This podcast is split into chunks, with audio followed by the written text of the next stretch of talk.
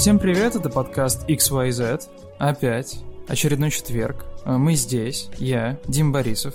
И я, Артемий Леонов. Что, Артемий, как тебе презентация Ubisoft? Что нового для себя узнал? Что не сливного нашел? Рассказывай. Дима, ну мы ведь вместе с тобой проводили трансляцию Ubisoft. Зачем ты притворяешься, что э, тебе интересно Ну я там мнение? просто занят был, мне там писали сообщения, я там следил за звуком, там поднимал, опускал, то все. Но я точно запомнил, что тебя впечатлили вот эти вот возможности собирать э, горки на вершине мира, чувствую себя властелином. Да-да-да, это, самое главное. Ради, ради этих горок и стоит покупать Assassin's Creed Valhalla. Напомним, там гла- главный герой, вместо того, чтобы забираться на вышки, теперь он забирается на горки и строит там пирамидочку из э, камушков. Это очень мило. из камушков. А еще, а еще Эйвора можно менять, можно менять его пол просто по ходу игры, понимаешь? Туда-сюда. Как бы Это- вроде бы, если ничего не путаю, пере- переключая в настройках опцию. То есть ты можешь пол игры проиграть за мужскую версию, потом за женскую, но тут не об этом. Короче, как вы могли понять, неделя была не самая насыщенная на инфоповоды. Раз мы решили в- в разгоне вспомнить возможность строить пирамиды из камушка в новом Assassin's Creed, тем не менее мы собрались духом, нашли и подобрали для вас пол интересненьких тем. Как вы могли понять, первое, что мы хотели бы обсудить, это как раз-таки конференция Ubisoft, очень неоднозначно в интернете, как оказалось, поскольку мы ее стримили, и в конечном итоге, когда мы ее обсуждали, а, решили, что, ну, в целом, хорошо, сухо, как, как надо. Дима, Все было так? когда ты в последний раз видел в интернете что-нибудь однозначное касательно игр? Я уже довольно давно. Постоянно что-то неоднозначное. Буквально. Я тебе рассказывал про свою тактику этого Digital Detox, когда я специально после конференции ничего не читаю в интернете, потому что реально в определенный момент ты можешь сам загнаться и прийти к тому, что пользователи ненавидят игры. Люди ненавидят игры, которые играют в игры. И, ты, и у тебя возникает вопрос, люди, зачем вы играете в игры, раз вы все игры ненавидите? Не, ну тут Ну, это- то есть, это- объективно. Это обсудили уже много раз. Это создается действительно такой эффект, но скорее всего, все-таки это vocal minority, это что называется. Скорее всего, э, те миллионы, А. миллионы, миллионы людей, которые таки купят э, все эти Far Cry и Assassin's Creed, скорее всего, Мгм. лишь небольшая часть из них это как бы вершина айсберга, который мы видим, э, который мы видим в сети. Вероятно, гигантское количество людей ждут Assassin's Creed Valhalla и купят ее, и, возможно, даже удивятся, если им сказать, что э, какие-то там скандалы и так далее. Ну, потому что иначе бы... э, Иначе бы все эти скандалы какое-то более серьезное отражение находили в продажах, так мне кажется. Ну, да, ну, Артемий, я вот реально, знаешь, каждый день просыпаюсь с мыслью о том, что интернет нужно заблокировать, запретить, запретить все.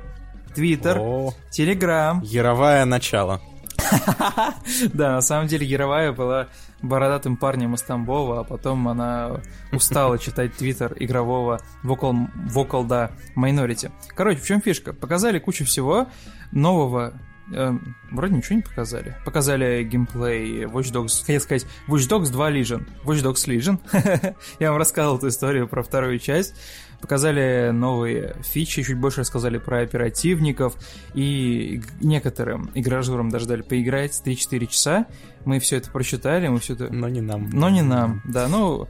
Just you wait, just you wait. Я, как я пытаюсь, я пытаюсь сделать это мемом. Я пытаюсь сделать тот факт, что нам не дают никаких происходов. Я пытаюсь сделать это мемом, чтобы хоть какую-то выгоду извлекать из Да, этого знаешь, факта. как Чтобы было не так шутка обидно. смешная, Хотя бы на ситуация, подкасте про это ситуация шутить. страшная, Артемий. Я вот постоянно перед сном вспоминаю Да, этот факт, Именно так. и я прям свирепею. Но я как Александр Хэмилтон. Я, мы сейчас соберем сквад, найдем нашего французика. Какого, какого там зовут еще раз? Лафайет. Возьмем, да, возьмем нашего Лафаэта, который зачитает просто 9 слов в секунду, а? И все, короче. И победим все, весь этот, всю эту блокаду. Также дали больше подробностей про Assassin's Creed Вальгала, показали стелс, социальный стелс, а? Добро пожаловать в мир стелса от мира Assassin's Creed. Давненько, давненько мы не видели социальный стелс в Assassin's Creed. Ты знаешь, мне кажется, спустя какое-то время должно вырасти поколение, которая уже не будет знать, что Assassin's Creed это когда-то было про стелс. Мгм. И тогда прекратится, прекратятся вот все эти дискуссии, что вот, кажется, Ассасин да. уже, уже не то, что раньше. Представляешь, будут сидеть такие старики, Мгм. просто реально седые старики в доме престарелых и такие Assassin's Creed новый, не true,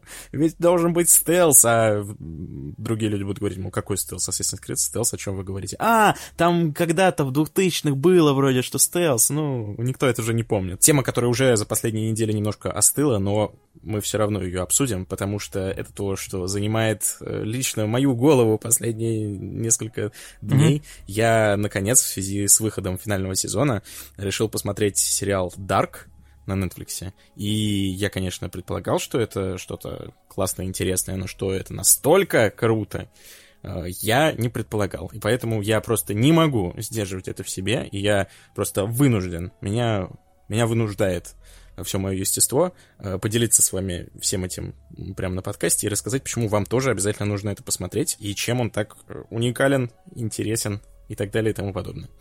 Если ты позволишь, Дима, я Конечно, я... займу эфирное Да. время. Ты, насколько я знаю, тоже его не смотрел. Я, нет, поэтому я, тебе я тоже будет интересно. 15 минут, да, я, я, я не выкусил, поэтому мне не нужна будет твоя помощь. Это важный момент, это очень частая ситуация. Я с кем не поговорю, все включали его на 15 минут там, или на полчаса, или на первую серию, и потом говорили, что, мол, ну, вроде круто, вроде круто, но я не стал дальше смотреть, потому что как-то все слишком сложно, непонятно. Вот у меня тоже был такой же точно опыт, я тоже включил его, начал смотреть, э, как, будто бы не зашло, я вот отложил это дело э, почти, насколько, на три года, я вот сейчас все-таки собрался с духом, посмотрел его чуть дальше первой серии, и тут-то меня и накрыло. И тут я понял, что это, э, я не побоюсь этого слова, один из э, самых крутых сериалов на Короче, планете. Рубрика «Полезные советы» в подкасте XYZ. Да, как правильно смотреть сериалы с Netflix? Ведь вам, вам необходимо было в жизни такой гайд. Вам же не хватало этого знания, да. Кроме того, снова гости, снова два, снова классные. Не классных не зовем. Во-первых, к нам заглянул Никита Моторкин. Он работает ВКонтакте, занимается играми, партнерствами, работает со стримерами, помогает пушить стримеров создавать вообще контент для площадки, чтобы люди приходили ВКонтакте и могли получить свой контент максимально удобно. У Никиты очень классная история того вообще в целом, кем он был, кем он стал, история про World of Warcraft, про то, как он познакомился через него с своей дамой и нынешней женой и матерью его ребенка. В общем, мне кажется, это прям такая, знаешь, история, как я встретил вашу маму и устроился ВКонтакте. Вот такого формата. Второй гость — это Никита Казимиров, наш редактор. Он на руки получил Ghost of Tsushima, поиграл и расскажет все самое тайное, важное, необходимое, и вы будете готовы к выходу. Прям вот я настолько готов, что хоп, взял, купил, сел, поиграл, минус 60 часов, я отличный большой парень, настроение хорошее, погода отличная, такого формата. Об этом и о многом другом в 16 выпуске подкаста XYZ. Меня зовут Дима, Меня зовут Артемий. и мы начинаем, Артемий. Давай, глуши. Вперед с песней.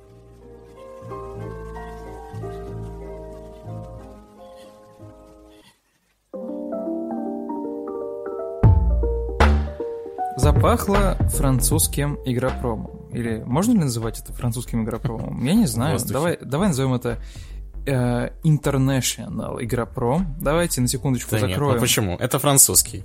Французский игропром, почему? Ну Ну, ты послушай, они все с французским акцентом говорят. Я классное расследование провел, да? Не, ну французский, французский акцент это вообще на самом деле это очень стильно. Знаешь, раньше, раньше ценился британский акцент, а сейчас, когда ты говоришь с французским акцентом, ты такой, а, пахнет революцией. Давайте на секундочку закроем глаза на самом деле на достаточно важную тему с харасментом и вот этой вот штукой, которая происходит сейчас в Ubisoft, когда креативных директоров, э, директоров отделений увольняют, которые как-либо причастны к этому, и в Гельмо даже лично будет контролировать ситуацию.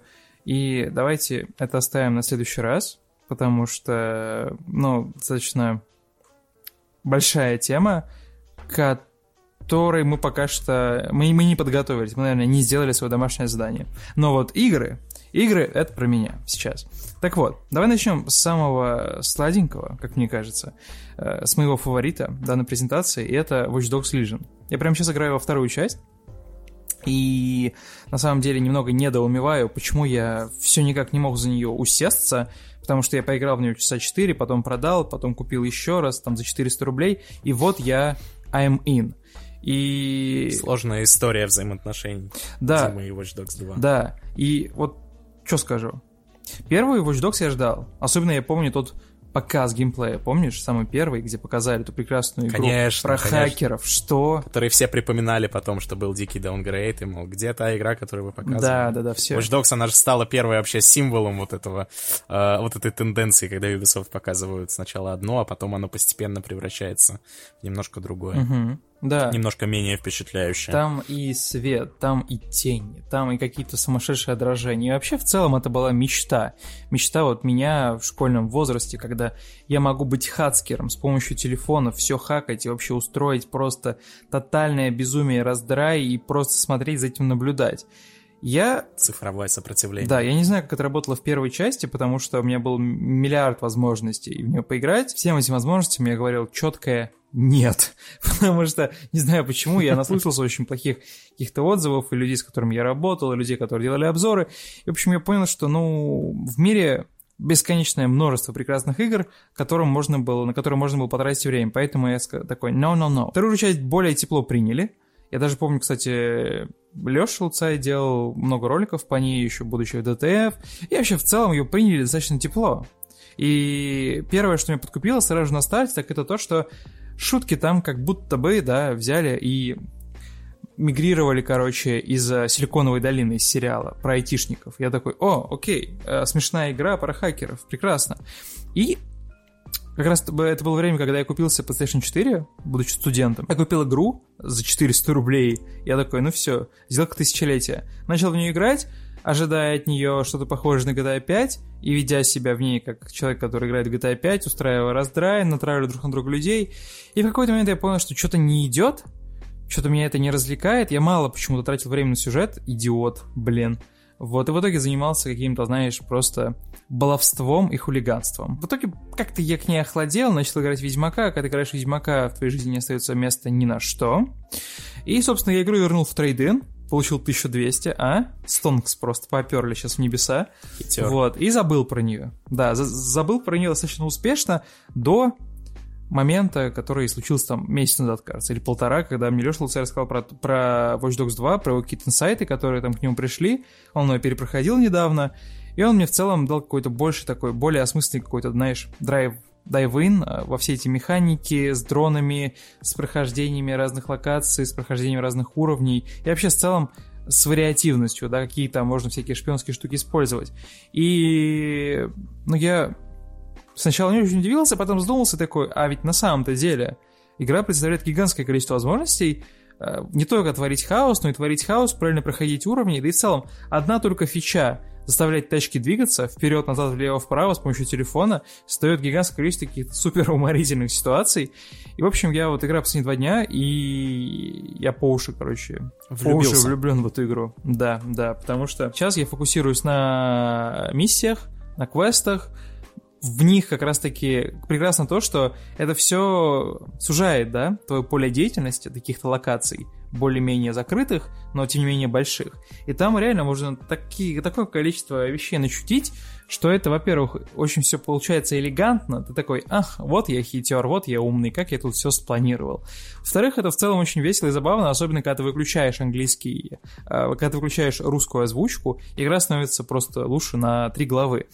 И я вот сейчас смотрю на геймплей Лижина и понимаю, что, ну, все сходится таким образом, что нас ждет э, классная, веселая игра, которая взяла все самое лучшее от первой и второй части. Все вот эти вот примочки хакерские, больше возможности что-то взломать, что-то настроить. И вообще в целом они взяли и просто взяли две механики, которые создавали наибольшее количество безумия и фана, и масштабировали их в 10 раз. И, ну, я прям астоништ, короче. Я, я очень рад, что игра выходит как раз-таки в октябре, поскольку я сейчас сходу не припомню, что выходит в октябре, что могло бы как-то с этой игрой поконкурировать. Ну и плюс, Вот. ну и плюс к этому, да, не стоит забывать про главную фишку Watch Dogs Legions, э, с тем, что ты управляешь кучу раз- кучей разных персонажей. В общем, я э, полностью полностью твое отношение разделяю. Я очень хайп насчет, э, насчет Watch Dogs Legion. Мне кажется, э, это как раз э, что-то что-то что новенькое в нашей индустрии. 29 октября выходит игра, к слову. Да, я вот про эту фичу с управлением разными персонажами, мы как раз про нее болтали на стриме, и да, изначально, когда ты не имеешь деталей, это звучит формата «Вау». Но судя по тому, что я читал, смотрел после геймплея, да, который дали журналистам, не нам, what the fuck, а, вау-эффект не исчезает. Поскольку тут даже фишка не в том, что можешь играть за всех. Ну, то есть просто эта возможность, она не работает до тех пор, пока тебе игра не объясняет, что есть гигантское количество миссий и ситуаций, которые можно проходить гигантским количеством способов. Соответственно, ты не будешь пользоваться функцией просто кого, абы кого, да, кого попало, рекрутить на улице. Ты будешь очень селективно выбирать людей, которые будут помогать тебе приходить к какой-то твоей одной большой глобальной цели. Условно, ты можешь э, завербовать бабульку, да, шпиона, которую сейчас пушат, которая не может, блин, в укрытие прятаться, потому что у нее спина болит, она не может этого делать. Тем не менее, у нее там, не знаю, супер возможности, она там стрелок просто сотого уровня, и она не знаю, на 100 километров просто разит закрытыми глазами. Или, например, ты на улице можешь встретить ее кореша, деда-финансиста какого-нибудь, который абсолютно бесполезен в бою. Просто поставь его перед ребенком, и ребенок заколет его нахрен мачете. Тем не менее, наличие его в вашей сети подпольной поможет вам регулярно наращивать ваши финансовые активы. А деньги это важная часть вашей революции, как-никак. Это оружие, это машины, это всякие примочки и прочее. И когда ты смотришь на все это в комплексе, когда ты просто берешь ряд механик, наслаиваешь друг на друга, ты понимаешь, что это супер классная идея, потому что ты понимаешь, что революция не делается руками одного человека, раз, и два, ты понимаешь, что всегда есть ряд задач, с которыми справится какой-то один определенный человек. И самое классное, что, судя по тому, как это работает, ты не испытываешь такого, знаешь, желания, которое, ну, свойственно обычным играм, когда ты выбрал одного персонажа, и ты хочешь играть только им, понимаешь? Типа, как в Человеке-пауке, когда ты хочешь играть за Человека-паука, а тебе дают миссию... А тебе дают Мэри Джейн. Да, ты такой, хватит, я купил игру по Человека-паука. Да, я не хочу стелсить, дайте мне... херачить просто вот этими э, паука, как это сказать, ты неправильно, шотами. До меня дошло, ты неправильно сыграл главную тему. Да, я знаю, я начал. Так я, да, да, я тоже, я думал, ты не заметишь. Ну ладно. Оставляйте комментарии, если хотите, чтобы мы чаще напевали музыкальные темы. Кстати, помнишь, в прошлый раз я это сказал, и действительно были такие комментарии, я прям удивился. Да? Блин, да, ну нас все, попросили короче. чаще напевать, поэтому, Дима, имей в виду. Окей, окей, окей. Я потренирую, я потренирую свои голосовые связки для вас. Я немножко подохрип. Не спите с открытыми э, форчиками. Особенно, когда ночью на улице становится 9 градусов. Это плохая идея. Рубрика «Полезные а, советы». Рубрика «Полезные советы», да, дубль 2. И классно то, что у вашей игре получается не делать всех персонажей классными, да, чтобы ты всех хотел, ну, выбирать и играть и прочее, а делать людей полезными и функциональными. И не ставить игрока в положение, когда ты такой, блин, вот эта миссия, я могу ее пройти только моим нелюбимым героем, алкоголиком, сантехником с прошлым футболиста. А ты реально можешь пройти люб, любимую, любую миссию, как тебе хочется, тем не менее ты можешь выбирать своих мини-любимчиков. Кстати, не, неплохая задача, знаешь, была бы для геймдизайнеров э, Watch Dogs Legion придумать такую миссию, которую мог бы пройти только э, алкоголик-сантехник, то есть только его уникальные скиллы бы пригодились. Да, и, ну, то есть, разработчики сами понимают, что формула Watch Dogs заключалась не в том, что это, ну, там, игра про хакеров, резистенс и прочее, а это игра, которая сама тебе позволяет генерировать гигантское количество ситуаций. С помощью своего телефона, смартфона, да, хакать это все, что угодно. Соответственно, какая бы у тебя ни была миссия, да, ну, кроме тех, которые требуют прям максимального стелса, например, я вчера играл в Watch Dogs 2, и там была миссия формата «Йоу, есть CTOS, и, например, есть районы, да, где только, где очень высокий уровень э, преступности, и где полицейские исключительно все получают приказ не вести какие-то там переговоры, да, с людьми, которые как тебя подозрительно ведут, а просто стрелять на поражение, понимаешь? Вообще, no matter what. Приезжают полицейские и стреляют на поражение. Неважно, виновен ты, не виновен, потому что это регион, типа, с, я не знаю, высоким уровнем преступности, ну, согласно вот этой вот системе, системе.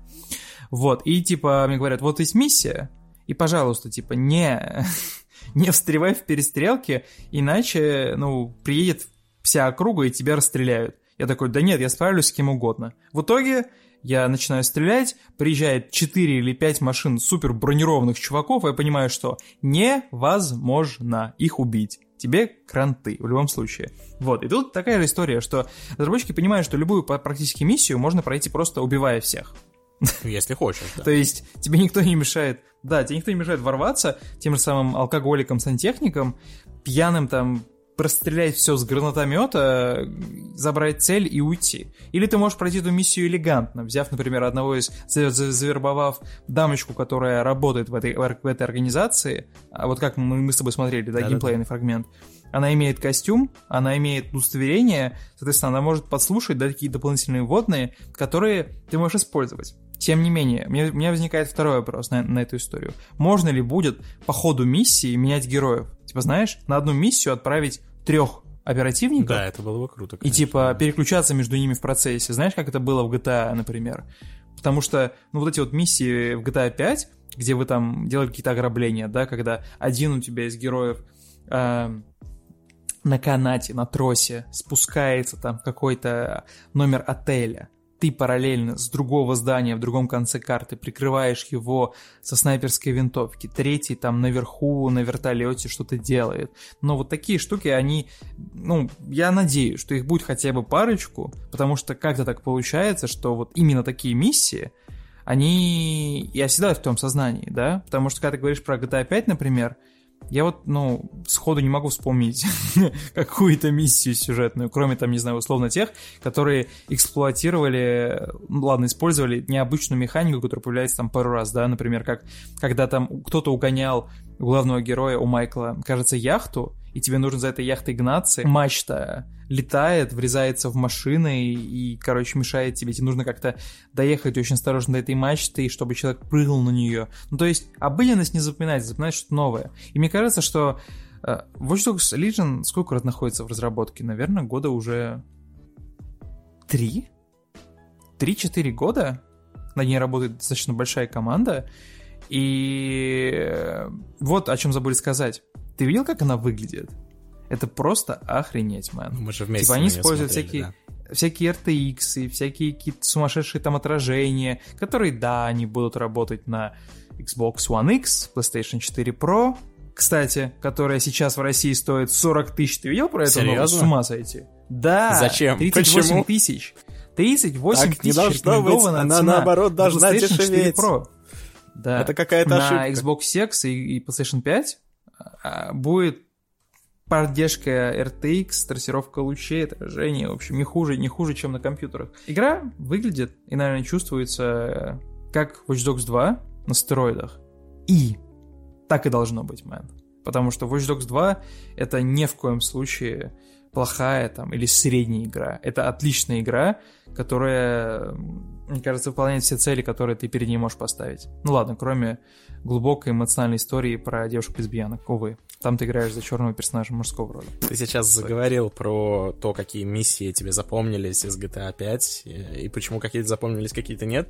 Я как раз подумал, что э, одна из важных вещей для таких игр, как э, Watch Dogs Legion, это то, что mm-hmm твои воспоминания будут уникальными. То есть, когда ты будешь проходить какую-то миссию, ты ее будешь проходить там э, либо старушкой, а я, например, ее буду проходить футбольным фанатом, а еще кто-то будет ее проходить э, Джеймсом Бондом этим условным. И у каждого из нас останутся разные совершенно они воспоминания. И мы сможем, э, как вот в тех знаешь, историях из детства, рассказывать друг другу, как мы проходили. Разные байки. Да, как да. мы проходили эту игру, травить какие-то байки, потому что это как бы два подхода, два подхода к созданию таких игр. Либо мы, либо разработчик четко задумывает, что должно происходить, и ставит тебя вот на эти рельсы, и вот это все с тобой происходит, и ты такой, вау, а потом начинаешь обсуждать, обсуждать это с другом, то, что с тобой произошло, и выясняется, что с ним произошло все ровно абсолютно то же самое, и становится немножко грустненько.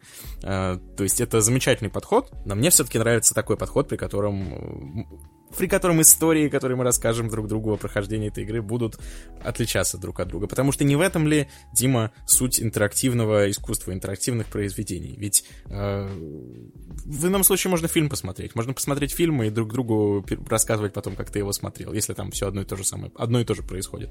А вот, э, ну, да. а вот видеоигра в ее, так сказать, ультимативной форме, как я ее понимаю, она строится именно за счет этого, за счет того, что э, ты принимаешь какие-то решения ответственные, например, проходить этот уровень там, по стелсу или не по стелсу, старушкой или, э, или угу. кем-то еще. Старушка или кем-то еще. Видишь, как я разделил персонажей Watch Dogs Legion на, два, Нет, на две неравных категории. Попался, старушка и кто-то еще. Ты попался в ловушку, в ловушку маркетинга, да. Артемий. Все, все по тебе понятно. Да. Короче. Мне, кстати, знаешь, мне кажется, что вот, несмотря на то, что ты говорил, человеческая психология, я думаю, многих возьмет, возьмет вверх, потому что... И, и я имею в виду, что они не будут так уж часто переключаться между персонажами, если их не заставить. Uh-huh. Мне кажется, uh-huh. люди все равно найдут себе любимчиков и будут за них играть. Ну, то есть, точнее, ну, конечно. одного любимчика, Нет, старушку. Главное максимально, максимально сгладить эти углы. Ну, то есть, как, как мне кажется, как минимум, ну, видно то, что они делают максимально разноплановых персонажей, которые ну, понятное дело, что не будет сотни, да, уникальных персонажей, будут там какие-то архетипы, да, ну, не, просто невозможно сделать, сука, сотни уникальных, играбельных персонажей, которые будут уникальны, которые будут уникально ходить, уникально Конечно. драться, уникально уметь. Тем не менее, если там будут, ну, если, если там будет достаточное количество архетипов, да, которые тебе будут встречаться, которые ты будешь использовать, не, не преследуя цель, найти их все, да, а просто вот под нужды выбирать. Если вот таким образом ты пройдешь игру, будешь постоянно удивляться, постоянно их использовать, и у тебя будут хотя бы несколько любимчиков, да? Один из которых обязательно умрет или сядет в тюрьму, потому что игра как бы, ну, очень, очень доходчиво тебе объясняет, что чувак, ты очень легко сдохнешь в этой игре. Но это не страшно. Да, но, но это не страшно, плевать, да. Или ты сядешь в тюрьму, или ты там, ты можешь получить очень сильное ранение, и мне кажется, разработчики специально делают так, чтобы не было исхода, когда ты очень легко мог всю игру проиграть за одного персонажа. Потому что ты там получишь ранение, да, ему нужно будет, вы, вы, ну, его нужно будет выходить, ему нужно, нужно будет получить лечение. Или там тебя посадят в тюрьму. Если ты не знал, например, Watch Dogs 2, это работает очень странным образом. Если тебя убивают, то ты просто, по сути, респавнишься в этом же месте без какого-либо отката времени, понимаешь? Угу. На улице по-прежнему люди продолжают стреляться в той заварушке, которую ты заварил. Очень странное дерьмо. И это очень странная идея, как мне кажется. Это очень странное решение, потому что, ну, зачем? Дайте мне переиграть я сделаю все лучше. Watch Dogs Legion все иначе. Ты обосрался, вот тебе пуля в голову, или ты сел в тюрьму, чувак, тебе так или иначе придется переключиться. И это классно. Вот это Главное, чтобы да. люди не, не начали ныть формата «Я, зачем вы меня погоняете из зоны комфорта?» Нет, чувак, поиграй хорошо, запарься, не сделай так, чтобы убили, и, ну, играй с ним дальше. Ну, сука, он же тебе все равно. У него же реплики закончатся, понимаешь? Куда ты лезешь? Скандинавина. У меня такие же вопросы, знаешь, к смерти в, в играх Rockstar. То есть я понимаю, когда-то давно были игровые условности, да, когда там были GTA 2, 3, э, можно было мириться с этими условностями, но теперь, когда все это вышло на какой-то уровень там суперреализма, супер какой-то проработки всяческих мелких деталей, я не понимаю, что мне там э, GTA 5 или Red Dead Redemption 2, что они мне пытаются сказать вот в этот момент, когда меня убивают. А что там? Ну, когда меня убивают, а потом я э, как бы появляюсь Э, выхожу, выхожу там из госпиталя. Из или больницы. Из больницы, да, и да, у меня там отнимают 100 э, долларов.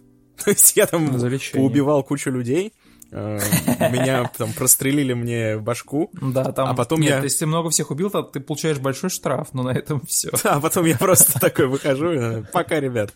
Типа, что, ну, это, это действительно произошло в художественном мире этого произведения, или же это какая-то все-таки условность? Я не понимаю. Нет, ну окей, GTA 5, например, я могу понять, потому что там общество которое сейчас происходит. Самое забавное, что GTA, то, что происходило в GTA 5, сейчас происходит в нашем реальном мире. В нашей повседневности, хотя изначально это создавался, ну, произведение с большим количеством каких-то вот гипербол и, Сатиры. и аллюзий, и сатиры, да, на современное общество. Там же это, если я ничего не путаю, объясняется тем, что, ну, мы же работаем с синдикатом до определенного момента, то есть мы можем, ну, то есть у нас там какая-то есть власть, мы как бы не самые обычные люди. То есть там есть вещи, которые сходят с наших с рук, там, типа, подмазывая, там, прочее. Не знаю, Ну, в общем, короче. все равно, деле, все равно, мне кажется, это какая-то дичь. Мне кажется, было бы гораздо... проще всего умереть и перезагрузиться. Было бы гораздо правда. логичнее, да, если бы мне просто говорили, ты умер, м, А возвращайся как же таймлуп. Артемий? Это же нужно объяснить. Наша... Как ты умер и все знаешь. Это Эта, прям- эта тема постоянно возвращается, да, что ты не Да, делал. да, да. Ну, это- ну, это такая, да, такая история, которая never ending на самом деле. В RDR 2 у меня не было к этому вопросов. Потому что ты там либо реально умираешь и, и перезагружаешься, типа, в лагере, либо ты оказываешься в тюрьме. С ранением, например. Или без ранения. И ты там либо в тюрьме куешь очень долго, либо тебя спасают из тюрьмы. Кстати, я вот меня ни разу не спасали из тюрьмы, вот когда я просто во время своих тупых проделок в нее попал. Я хочу это протестить, кстати, в ближайшее время. Вторая игра, которую показали, это Assassin's Creed Valhalla. Тут, наверное, чуть, чуть меньше будет эмоций, поскольку, ну, во-первых, мы уже обсудили и поболтали про геймплей, который показали, слили раз, на прошлой неделе, 30-минутный. Тем не менее, пару новых вещей было прикольных. Например, показали стелс. А, и, показали чуть больше боевки. И у меня сердце радуется, на самом деле. Поскольку, хоть мы и возвращались к тому, что по сути, враги это те же самые губки, да, но как минимум теперь эти, эти, этих губок гораздо более просто убить. Продвинутые губки, точнее наоборот. Это продвинутые губки, да. Ну и, ну то есть ты можешь в них сажать э, стрелы, и это будет отражаться на их перформансе, там в ноги, в руки, они как-то замедлятся. Объективно сильных врагов, кстати, врагов, которые сильнее тебя, да, например, они на уровень больше, или они просто более бронированы, ты их тоже можешь в стелсе убить. Помнишь, как было в Одиссе? Ты можешь в стелсе подкраться к врагу, который сильнее тебя, или какому-нибудь наемнику, да? Да, Вот ты да. снесешь в лучшем случае ему одну треть. И ну ладно, если ты прокачаешь ну, свои, свои перки там тайного, ну, скрытного убийства, то ты, может быть, там почти 40, почти Слушай, 50% Да может и хуже, Но может и хуже быть. Ты можешь заехать в какой-нибудь регион, в котором э, сильно, сильно круче тебя чуваки ходят, подкрасться к какому-нибудь командиру, спрыгнуть на него с вершины, воткнуть ему просто меч в горло прям. А он такой, а у него, а у него чуть-чуть там отнялось, там буквально незаметно для глаза. Он такой, что это, что это было? Комарик укусил. Комарик, да, такой упси-дупси, он просто ла- латонью такой. И ты просто мертвый, короче. Это очень тупо, да. Спасибо, да. Как бы, когда ты привыкаешь к этим правилам, да, когда ты играешь не первый час, ты не, ты не обращаешь на это внимания. Но когда ты не видишь этого дерьма в новой игре, Это ты, радует. ты радуешься искренне, да, потому что ты не видишь этого сраного левел-капа, ты видишь, что можно от- отключить damage count, ты можешь, что ты видишь возможность отключить все эти полоски здоровья, и ты можешь именно вот поскандинавить, короче, знаешь, вдоволь. Слово дня. Показали социальный геймплей, кстати. Прикольно выглядит. Социальный стелс. Но он выглядит странно, да, Артемий? Он выглядит так неестественно. Да, Ты смотришь да. на Assassin's Creed, и такой, реально? Можно прятаться в толпах? Типа, с своими чуваками, надеть капюшоны и по стелсу пройти в город? Что-то знакомое, что-то знакомое. Да. Когда-то давно я видел что-то подобное, кажется. Да, ты такой, мне не, мне не нужно будет залазить на стены, обходить кого-то убивать, я могу просто осторожно пройти в город, попритворяться, что я там что-то торгую. Серьезно? Реально? Я... Так можно сделать? Это точно Assassin's Creed? Да, типа ни хрена себе, вау, спасибо большое. Ну, то есть, ну, мне приятно, как бы, ну, да, да- давно такого не было. Ну, мне, мне, кстати, очень понравилось, как они реализовали, показали как минимум а, скрытное убийство, когда он там призывает его к себе, да, вытаскивает его, а бьет один раз, если это сильный противник, то там маленькая мини-игра, в которой очень легко проиграть, но если ты побеждаешь, ты бьешь второй раз, и все, ему хана. Таким образом, ты можешь практически любого сложного, легкого, тяжелого, слабого э, противника, ну, по стелсу замочить. Продвинутый стелс это, это хорошо. Это как минимум. Давайте, давайте больше вариативности, народ, потому что иногда ты реально уже задалбливаешься воевать с губками, у тебя кончаются стрелы, и ты ходишь там из себя покорчить, не знаю, «Эцио аудиторе деференцио». Вот, и, не знаю, мстить там за папу и брата. Вот, поэтому я воодушевлен, Тем не менее, я понимаю, что на старте, скорее всего, в нее играть не буду, потому что я более чем уверен, что я, во-первых, не успею пройти Watch Dogs, во-вторых, Cyberpunk 2077. Продолжая mm-hmm. тему с э, старыми Assassin's Creed и новыми, я сегодня только увидел э, где-то фразу, то, что разработчики сказали, что надеются помирить фанатов старых частей и фанатов новых частей. Да, я видел, И чтобы я все, видел. все зажили счастливо, чтобы, знаешь, вышла Кстати, игра. У тебя был вопрос, у тебя был, был вопрос, можно ли взять по счету в обе руки? Можно. Я видел, да, я видел, можно. А, Вот они хотят, да, чтобы вышла игра, и все такие, ох, это то, чего мы хотели. Мы, фанаты старого, теперь принимаем нововведения, а мы, фанаты нового, научились ценить то, что было в серии раньше. Но у меня плохие Настанет новости. мир. Плохие новости Мгм. для ребят из Ubisoft. так не произойдет. произойдет все немножко по-другому, это мы уже сейчас видим. А, потому что в какие комментарии не загляни, хоть на Ютубе, хоть, хоть куда. А, все говорят одно и то же. Это Рискин Одиссе, мы не хотим это больше видеть. Какой ужас, во что превратилась серия. А, а игра-то еще даже и не вышла. И с одной стороны, с одной стороны, я в чем-то это понимаю, такое отношение, потому что внешне она действительно выглядит как Рискин Одиссе. Ну, тут трудно с этим спорить, я думаю, ты согласишься. Ну, то есть, воз- Ну да. иногда возникают моменты прям четкого дежавю. О боже, игры Ubisoft похожи друг на друга. Ну, как бы, нет, ну есть какой-то... В Watch Dogs Legion вы можете найти немного переработанную модель лодки из Assassin's Creed Odyssey. Да, они сами признались. Кошмар. Просто ужасно. Нет, ну я просто, я, я понимаю, о чем это. Нет, ну на самом деле так объективно взглянуть, да, наверное, в этом ничего страшного, но при этом э, людям не нравится, когда они смотрят на, там, на диалоги в, Оди- в... Вот видишь, я, как и ты, я пытаюсь назвать разные части Assassin's Creed разными, разными неподходящими им Да, у названиями. меня такой с Watch Dogs был, да. Вальгала, да. Когда ты смотришь на диалоги в Assassin's Creed Valhalla, у тебя ощущение, что ты точно то же самое видел в Одиссе. У тебя возникает такое неприятное чувство, будто тебе э, пытаются как-то обмануть. Э, в общем, я это понимаю. С другой стороны, я, опять же, в который раз повторяем эту тему, я один из немногих людей, которым нравится Одиссе, и поэтому я совершенно не против того, чтобы сыграть в Одиссе еще разок, но теперь... Теперь в... Скандинавских странах, да, в Англии. Эм, кстати, Саксоны сраные. Убить да, чертовы саксы. Э, кстати, саксы сакс. Э, Молодец. э, Спасибо. Я, кстати, тут эм, наткнулся тоже на статью, в которой э, разработчик Assassin's Creed Valhalla объясняет, что в игре практически не будет квестов в привычном нам понимании. А знаешь почему? О, потому что главный референс, который не брали для игры, это The Legend of Zelda или что? Нет. Нам, нам истории будут рассказывать цветочки. Нет, рассказывать нет, он объясняет, что э, будут всякие глобальные сюжетные события и глобальные всякие осады там и так далее, но не будет именно таких вот квестов, как прям, ну, как в Одиссе были, например. Или в Ведьмаке. Типа, эти большие, типа, осады городов, они будут двигать сюжет, типа... Типа того, да. А знаешь, почему не будет этих квестов? Вот ты никогда не угадаешь. Потому что, Дима, это вызовет иначе людонарративный диссонанс. Потому что... Потому что, смотри, наш герой или героиня, или одновременно герой и героинь, да, в, одно и то же время, если переключать постоянно. эм, Да, я понял. Ну, он, он приезжает э, в Англию и начинает там что-то захватывать и всячески э, на- надругиваться ну, над местным, выживать, над да. местным населением. Да, местное население воспринимает его исключительно как врага. И поэтому, Конечно. говорит нам разработчик, там, он, по-моему, нарративный дизайнер или что-то в таком духе, э, поэтому он говорит, было бы странно, если бы к нему подходили местные жители и говорили, а найди мне мою курицу пропавшую, а принеси мне, пожалуйста, почему, меч. Почему ему не могут давать квесты его соратники, А вот, жители а вот его я не звезд? знаю, Дима, а, а вот так. Ну, видимо, потому Ну, что типа, слишком... привези- сгоняй в саксонскую деревню, привези мне классный золотой крест. Ты такой, о, sounds like me.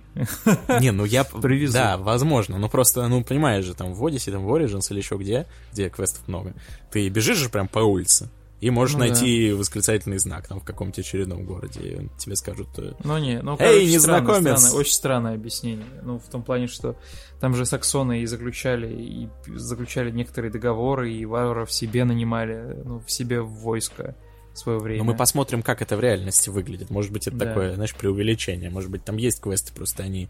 э, Просто их мало. Короче, уволить главного креативного директора Ubisoft. Ах, да! Кстати, да, а, ну, да, да, я понял шутку, да, я оценил. А, кстати, Assassin's Creed — это единственное место, в котором э, фраза «квестов станет меньше» она может порадовать кого-то, потому что, если честно, в Одиссе их было что-то слишком дохрена, и они да. были не то чтобы прям уж очень все интересные. Я даже... Ну да. Я даже меня, колу... у меня была болезнь, кстати, похоже, когда, я, когда я нашел какой-то квест, и он был интересным звучал. Там, короче, была невеста, которая хотела понравиться какому-то там... А, которая хотела как это называется, сделать, короче, какой-то коктейль из своих лобковых волос, сделать oh так, чтобы, короче, God. жених ее, ее полюбил, короче. Ну, знаешь, приворожить его. И ты делаешь... Да, надежный делаешь, способ. Там, да, ты находишь какое-то вино, какие-то травы, а, и вам какая-то ворожея помогает. Типа, ну, ворожея, не знаю, магиня, колдунья. В итоге, короче, все сказывается к тому, что эта колдунья сама хотела, типа, приворожить этого А, я вспомнил, да-да-да, я Да, да, а вторая, короче, осталась без волос. Да-да-да. Ну вот, я там всех перерубил, но почему-то меня все равно даже этот твист как-то не, не удивил особо, я, короче, я расстроился. Не, ну это прикольный был квест хотя бы, а были, ну, да. были совсем не прикольные, ну, в каком-то количестве. Я как раз даже э, для ДТФ писал тогда колонку, про то, что Вроде квесты-то интересные, вроде как и ничего, вроде нормально, вроде неплохо их проходить. С другой стороны, э, в какой-то момент э, я проходил какой-то квест, и мне закралось подозрение, а я точно его прохожу, потому что мне интересно его проходить, или все-таки я это делаю, потому что мне дадут опыта, и я смогу дальше продвигаться по сюжету.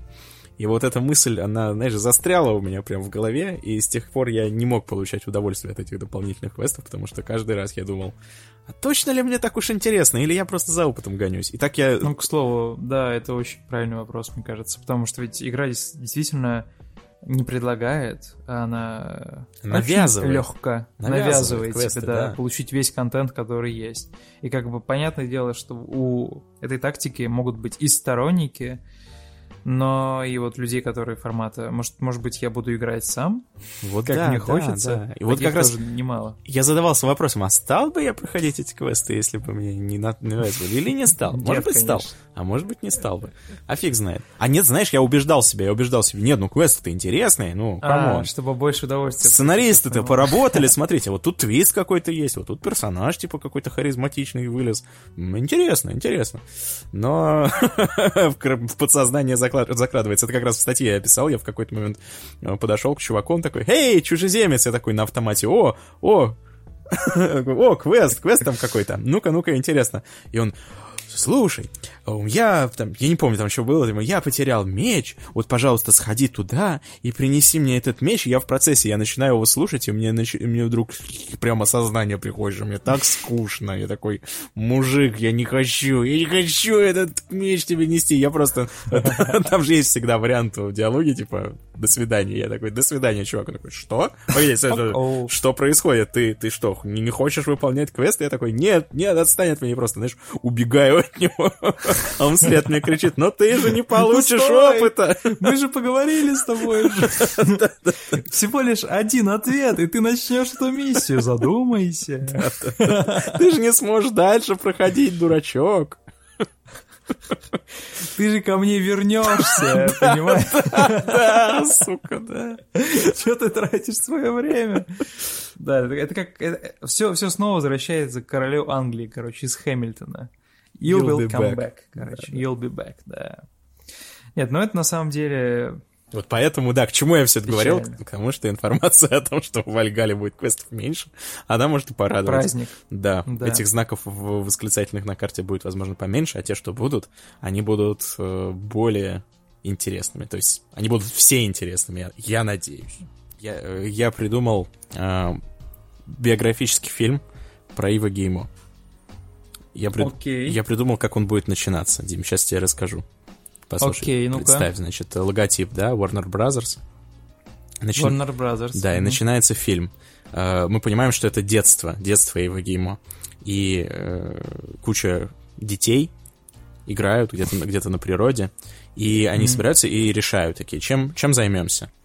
И один ребенок говорит, пойдемте на озеро, пойдемте поплаваем на озеро. Говорит, пойдемте э, в лес, там будем э, в прятки играть. А один мальчик такой, он насупленный, он говорит, давайте пойдем э, заберемся на вышку, ну, на ту вышку. А дети такие, нет, ну погоди, ну мы вчера же уже забирались и позавчера. Ив, ну не, не, это уже задолбало всех, давай пойдем куда-нибудь в другое место. Он такой, я хочу залезать на вышку. Это весело, это интересно. Прыгать, прыгать, из нее, прыгать с нее в сток сена или в воду. Да-да-да, и все, и затемнение, титр, Ubisoft, начало. Как тебе? Как тебе мой пич? Хорошо, хорошо. Мне кажется, как минимум короткометражка может, может сработать, мне кажется. Просто на, на две минуты. И, знаешь, все, все, все уходят от него играть, там, с солдатиками, а потом эти люди там стали, не знаю, разработчиками в Activision. Он такой сидит один и говорит, вы у меня еще попрыгаете с вышек. И просто в конце там манифест про то, что раньше люди не любили забираться со мной на вышки. Теперь в вышке это ключевая часть их развлечения, покупая игры Ubisoft. А вы думаете, вы думаете, я не злопамятный? Не. Да, как... У него еще, у него, заметил, у него еще внешность такого злодея. Он у него, он такой, как бы, он вроде бы старикашка такой, да? Но ты понимаешь, что в целом, если его поместить в какой-нибудь мир Дикого Запада, сделать из него злодея, да, или там, да. не знаю, какой-нибудь Блейдраннера, так он вообще, он вот эти вот тихие типы, которые выглядят дружелюбно, они наоборот самые страшные. Ты понимаешь, что у него где-то бункер есть секретный прям под, под Конечно. Ubisoft? Да, у него там какой-то искусственный интеллект, который, я не знаю, просто 24 на 7 говорит вышки, вышки, вышки, вышки, вышки. Типа, знаешь, как божество. Нашептывает, да. Да. А, кстати, вот возвращаясь, да, к вышкам. В Hyperscape-то вертикальный есть э, геймдизайн. А если там вышки? Вот вопрос. Конечно, там есть вышки, там с них можно прыгать, с них можно стрелять, на них можно подниматься. Это на самом деле, ты не знал, любимая игра вообще-то Ива. Ив Гильмо, потому что вот как она выйдет э, из открытого, из, из открытой беты, так все. Потому что она вся состоит из вышек. Тушите свет. Вся карта одна огромная вышка.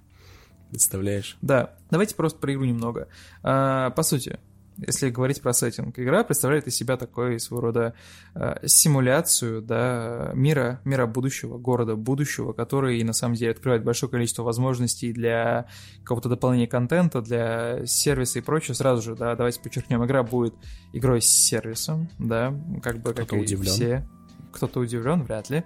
А, по сути, вы будете, ну, в самом начале, да, трейлер, который показали, как позиционирует то, что вы это реальные люди, которые надели очки, надели какую-то игровую гарнитуру, и вот вы в игре. И это сразу же отражается на том, как, какие как, как сказать, как игра работает, как вы с ней взаимодействуете, потому что, например, по ходу игры это батл рояль, да, вы там объединяетесь в группы, стреляетесь, возрождаетесь, высаживаетесь. В общем, цель One Last Man Standing. В общем, как обычно. Да не мне вам объяснять, как работает батл рояля. Как бы концепция, она pretty much the same, всегда остается одной и той же. Тем не менее, что прикольно. В игру добавили большое количество каких-то... Как это, как, как это назвать? социальных интерактивностей с людьми, которые играют на данной карте. Например, раз в, какой-то промежуток времени а, игра будет предлагать вам да, изменить карту. То есть добавить какое-то дополнительное условие игры, за которое все игроки будут голосовать. Например, я не знаю, условно, в левом экране, в левом углу вашего экрана появляется голосование формата «Как карту изменить?». И, например, там будет пониженная или повышенная гравитация, или какой-нибудь фладинг, да, или какой-нибудь, например, то, что траектория падения пули, я не знаю, максимум 30 метров, да, то есть какая-то, какое-то новое условие, которое будет менять ваш кор геймплей, который будет менять вашу тактику, который будет менять ваш ваш муд. И ведь наверняка тут же целая мета вокруг этого разовьется, потому что э, наверняка какие-то из этих условий наиболее выгодны для там одних классов, другие для других. Да, да, да, да. И это будет рождать на самом деле большое количество каких-то условий, которые будут, ну, рандомные, которые будут ожидаемы, которые всегда будут добавлять в схватку какой-то элемент неожиданности, элемент, ну, знаешь, полного перестраивания, или, например, тот самый рубильник, который берет и сразу же забирает преимущество у одних и дает преимущество другим. Потому что, на самом деле, это, это хитрая история, поскольку в Call of Duty я примерно нащупал The Essence, да, нормального, нормального выживания. Во-первых, это должен быть либо человек из твоей тимы, либо с микрофоном. Во-вторых, у вас должны быть очень похожие перки, которые вы подберете да, там, с броска, когда закажете оружие. То есть в игре можно вызвать посылку, да, с оружием, который ты подготовил заранее, с оружием и с перками. И вот мне кажется, принципиально важно, чтобы ты в этой игре преуспеть, ты должен иметь перк э, невидимость для датчиков сер- сердцебиения, чтобы тебя никто никогда не смог найти. И в итоге что мы имеем? Надежный напарник или напарник с микрофоном, э, невидимость для всех каких-то там электрических поисковиков до жизни и оружие с глушителем. Ближний бой, дальний бой. Все.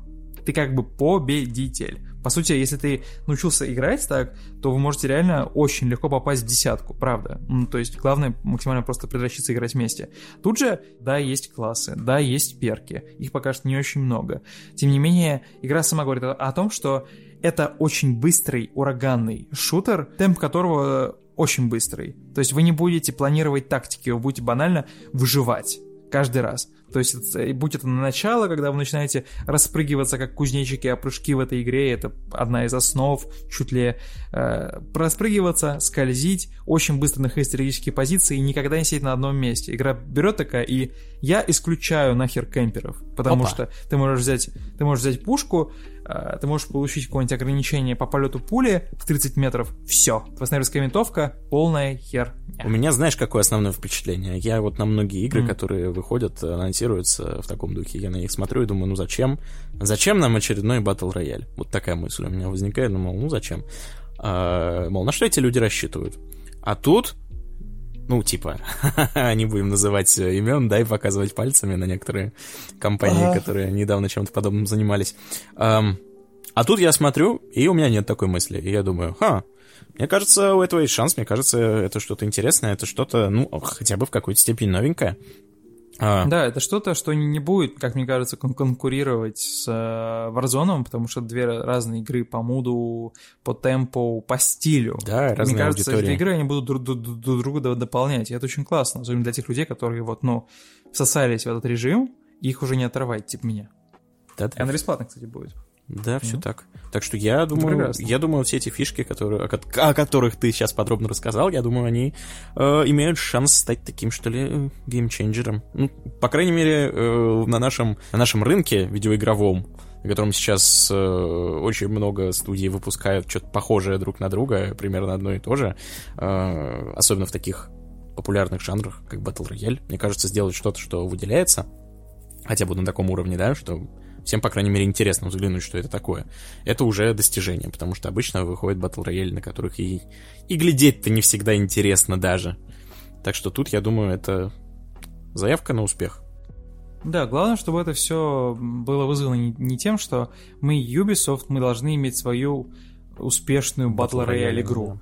Да. да, а тем, что, йоу, мы, кажется, придумали новую формулу, которая сыщет популярность, которая предложит что новое, и которая возьмет и э, будет работать, принося нам деньги, разумеется, с микротранзакцией и всего такого. В общем, э, я пальчики скрещу и буду ждать. Жаль одно, что россиянам не поиграть пока что в открытую Эх. бету как минимум, и нужно придумать какие-то новые там способы с VPN и прочее. Это печалит, но давайте успокою, что так будет не всегда. Пускай оттестят и принесут нам готовый продукт, в который можно будет поиграть. А пока Duty Warzone. Дима, вот Дима, Дима, давай э, скажем что-нибудь плохое про Ubisoft, потому что нас же нас же убьют, закопают за такие хвалебные оды. А... Мы же по всем параметрам прошлись и ничего, плохого, ничего плохого не сказали. Зачем выпускать эту игру?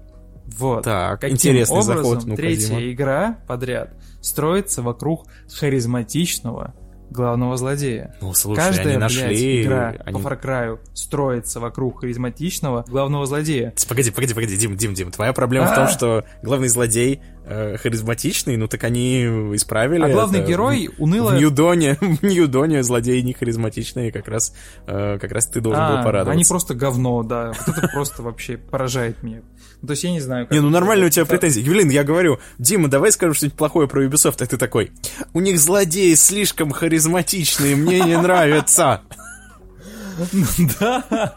Ну, типа, Ubisoft, почему так хорошо? Сквозь зубы. Я не могу терпеть. Хватит делать такие крутые игры. Нет, но, но объективно. Вот знаешь, про Ubisoft можно говорить много всего хорошего, а потом просто не играть в их игры.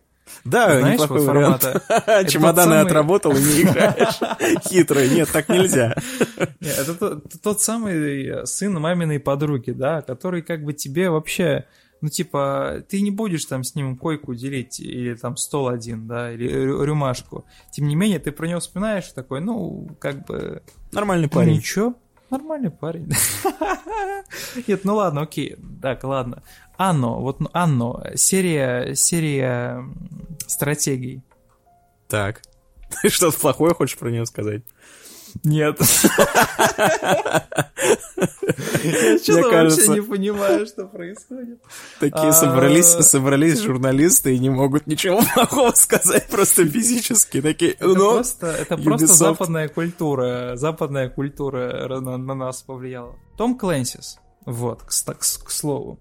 Какое вы право, и в гельмо, и в говно, имеете, какое вы право имеете вспоминать имя Сэма Фишера, в суе. не выпуская, не выпуская хорошую AAA-игру про Сэма Фишера.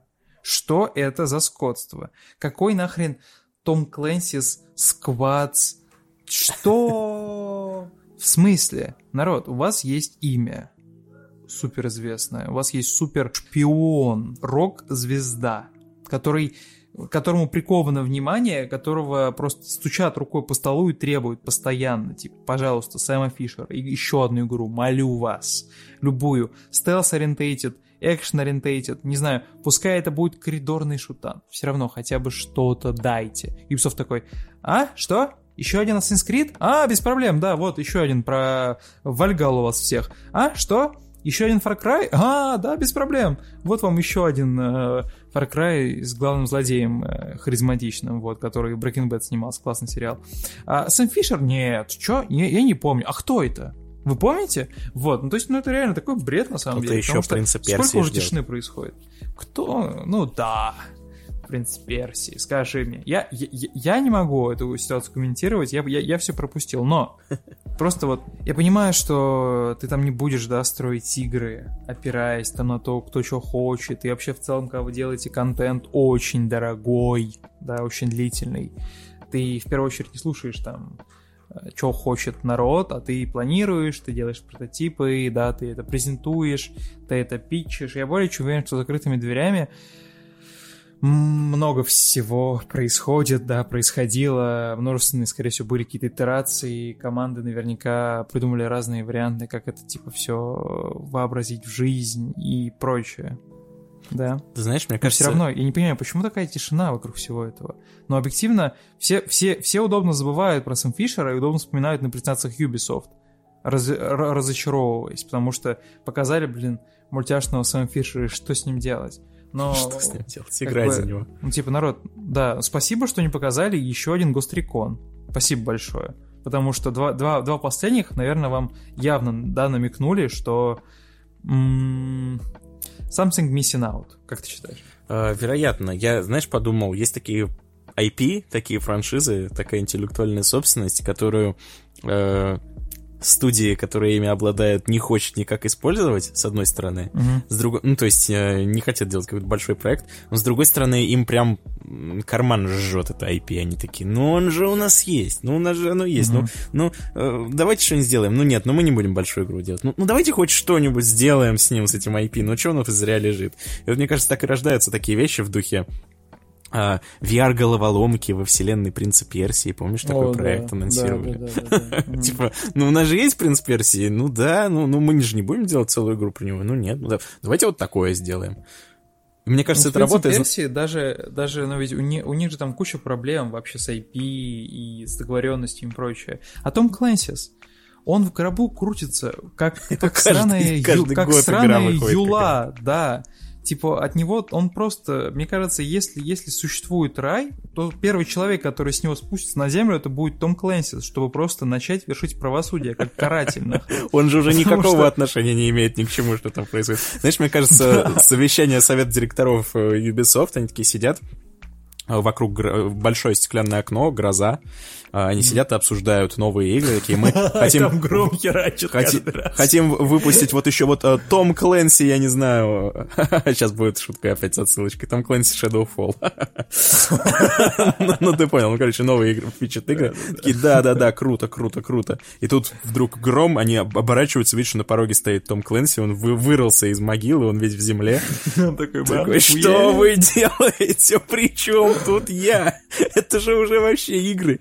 Никакого отношения не имеет. Почему вы на все, в чем участвуют э, люди в форме там с, с приборами ночного видения, почему вы на все левите Тома Клэнси? При чем тут я? Остановитесь. Все такие на совещании, и каждый раз, когда кто-то говорит Том Клэнсис, там просто в, не- в небе бьет просто молния куда-то в землю ря- рядом с офисом, а потом они такие, а давайте сделаем мобильную игру по Том Клэнсис, и просто в мире тухнет свет, потому что на небесах там просто война.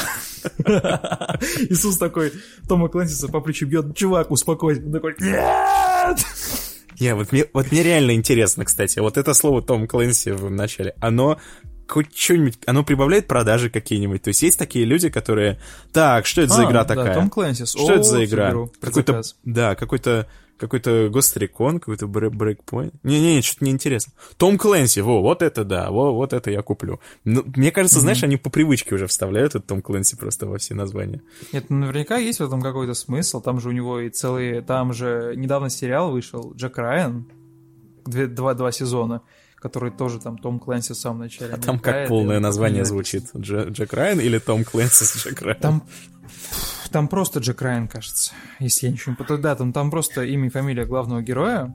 Вот, и в начале и по ходу там постоянно мелькает trademark этот, и если ничего не путаю, там книга, наработки из книги использовали для всего этого. Вот, но это, ну это, короче, да, сейчас небезопасно, Артемий, небезопасно в наше время делать игру про шпионов и не ставить в начале трейдмарк Том Клэнсис, потому что, ну, засмеют. Да, Вот все так, все так.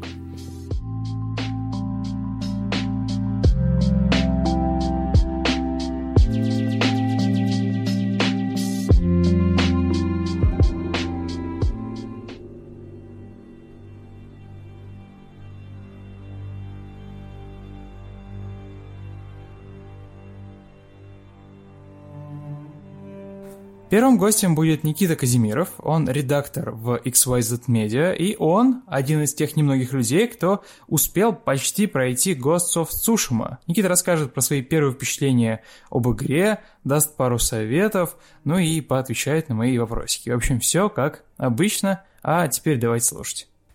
Никита, привет! Привет.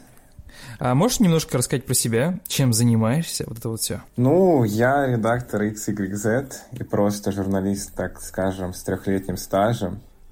Фрилансил для Эконом, Мира Фантастики, Пикабу, 2HD2. Вначале начинал с кино, но сейчас последние годы переквалифицировался в обзорщика игр с престижной профессией игрового журналиста. О, да, я понял, короче, те самые чемоданы, миллионы да, все, долларов. все эту подноготную я знаю из первых рук, так сказать. Короче, купил уже себе домик в Ист-Косте, да, но все никак не получается туда съездить, Да, поскольку да, ну, границы закрыты, я сдаю им вот этим местным Короче, я звездам. понял, ты был, ты был одним из тех, кто поставил The Last of Us э, 10 из 10, все верно?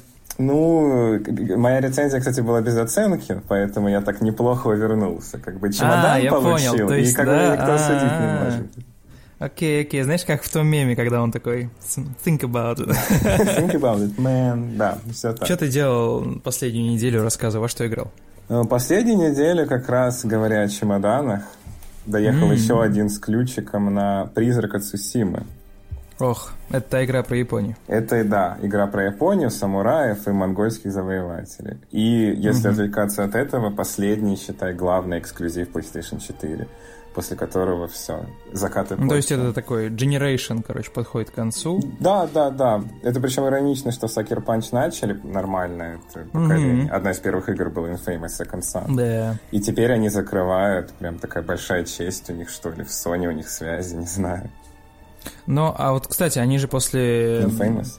После Infamous ничего не делали. Ничего, ничего, они все Они это- сделали дополненьку к нему э, за Да, Second Last Light, Light, кажется. да, да, Last да. Light или Second Light. Ну, и все, и притихли.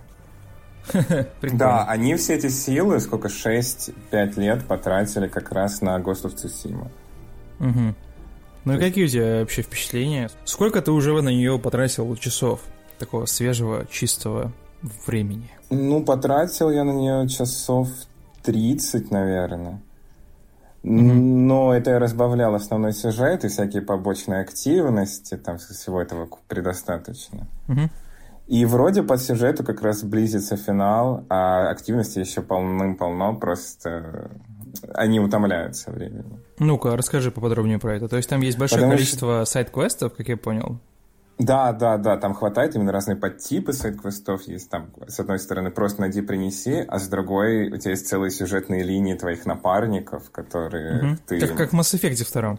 Да, кстати, да, да, хорошая аналогия. Только Mass Effect вроде ограничился двумя миссиями на напарника, а тут там по пять, может, шесть. Серьезно? Целые... 5 миссий на напарника, ни хрена себе. Целые сюжетные линии, получается, отдельные из них. И вот они как раз очень... Чуть ли не лучшая часть игры, потому что именно все эти основные напарники, они хорошо прописаны, они личности mm-hmm. яркие. Особенно на фоне главного героя, который всегда просто чтит кодекс самурая. Я настоящий воин. А главный герой, он именно в привычном понимании именно герой, он не такая там пограничная личность, типа Элли. Нет, нет, нет, вот он как раз...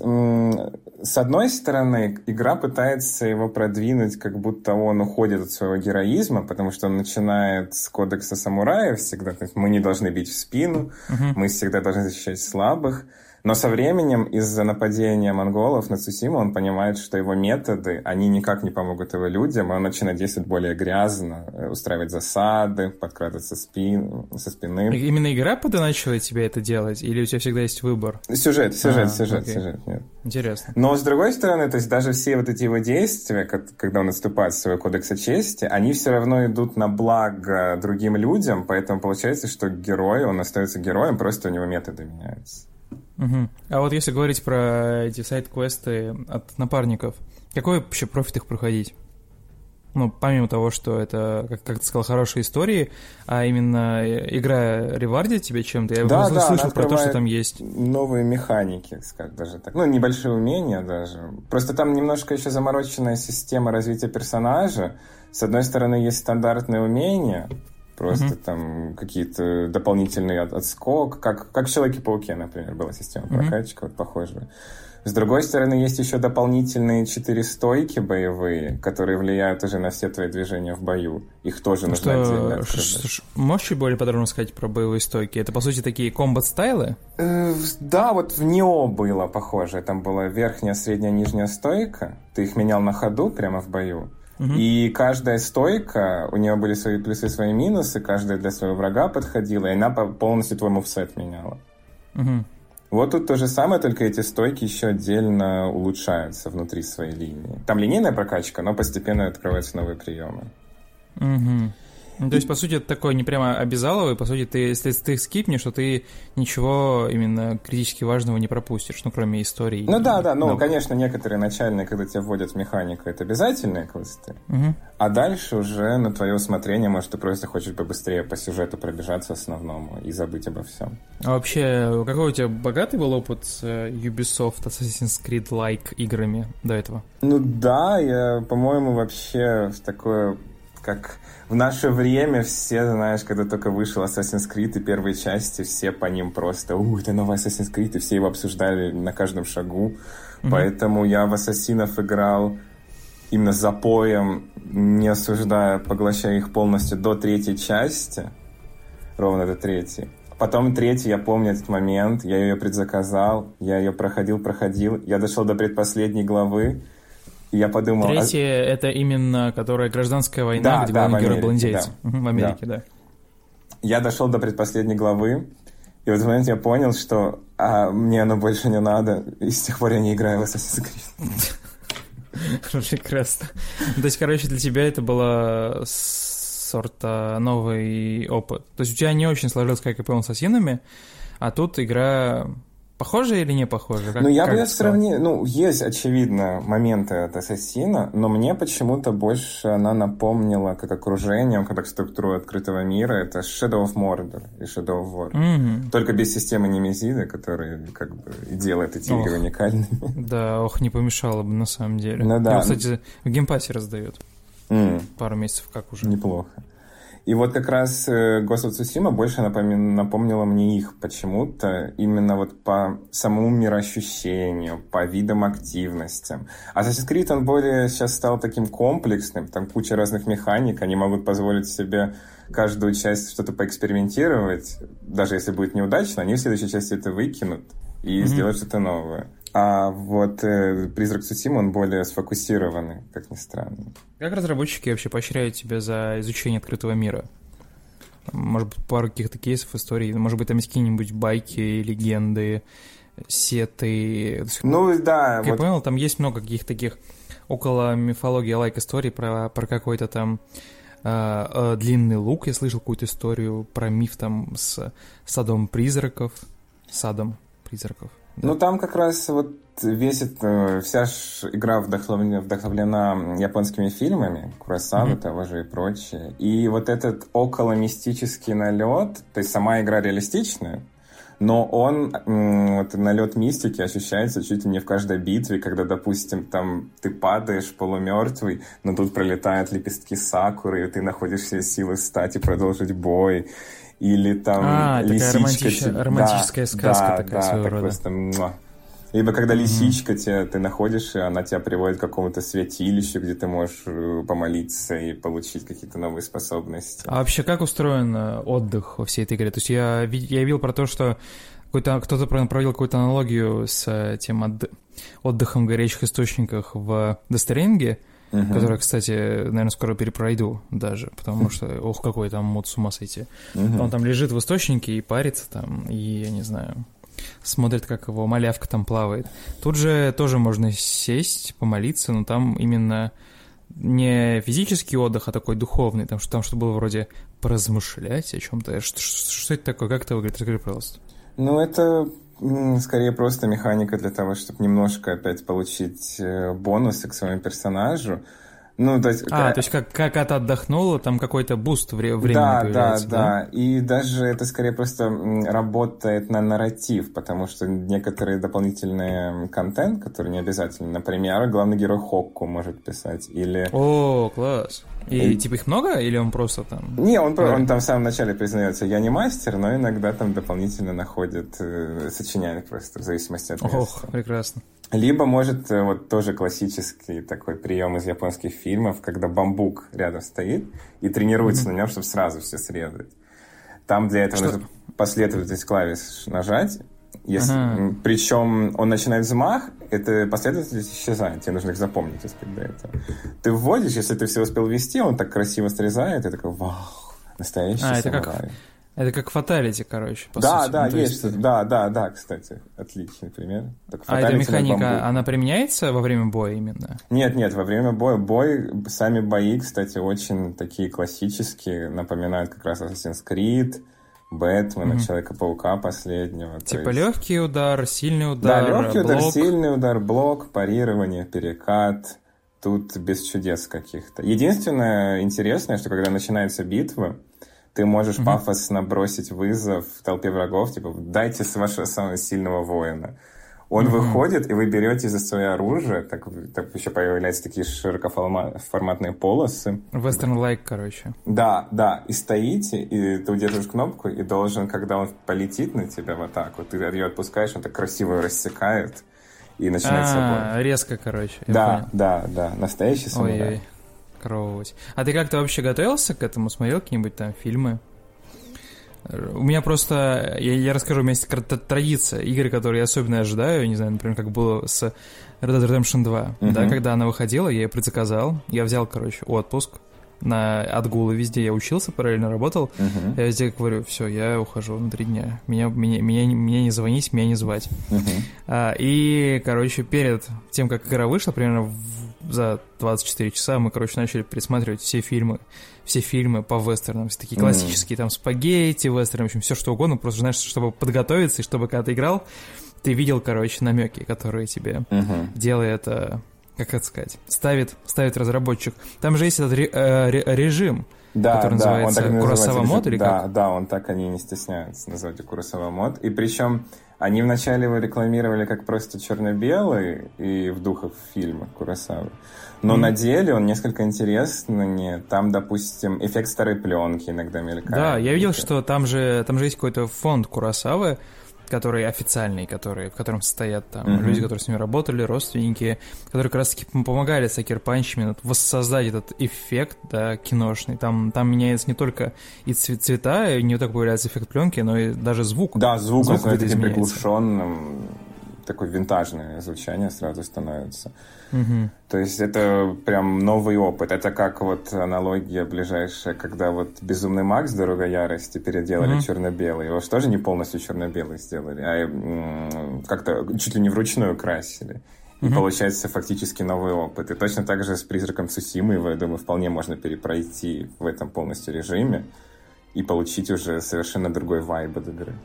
А говоря про реиграбельность, э, насколько вообще Ну, ее можно оценить? какая реиграбельность у Assassin's Creed последних?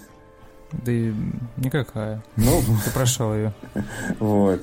Потом- ну, Ага. и даже потом, даже в Assassin's Creed она повыше, там же не линейность, они заигрывают в Odyssey, в Origins. Ну да. А в «Призраке Цусимы» этого нет, там все очень структурно, линейно, поэтому, ну, Ну, то есть это именно история глобальная, да? Ты где-то не отыгрываешь персонажа, а где ты, по сути, ну, пассажир в этой истории, который... ну да, да, ты просто наблюдаешь за тем, как монголы захватывают этот Цусиму, а главный герой дает им отпор, а параллельно развивается история его личная главного героя, которая у него заключается в его отходе от кодекса самурая и конфликте со своим дядей, который Ну, то есть глава такая острова. персональная трагедия, драма. Да, да, да. конечно. Просто его с детства воспитывали как настоящего самурая, а в итоге он все это оказалось ненужным, и получается все его идеалы рухнули. Мгм. А вообще, какое у тебя финальное мнение? Стал бы ты кому-нибудь рекомендовать вообще в целом? Если бы ты ставил оценки, чтоб ты... Какой бы ве- вердикт вынес? Ну, я...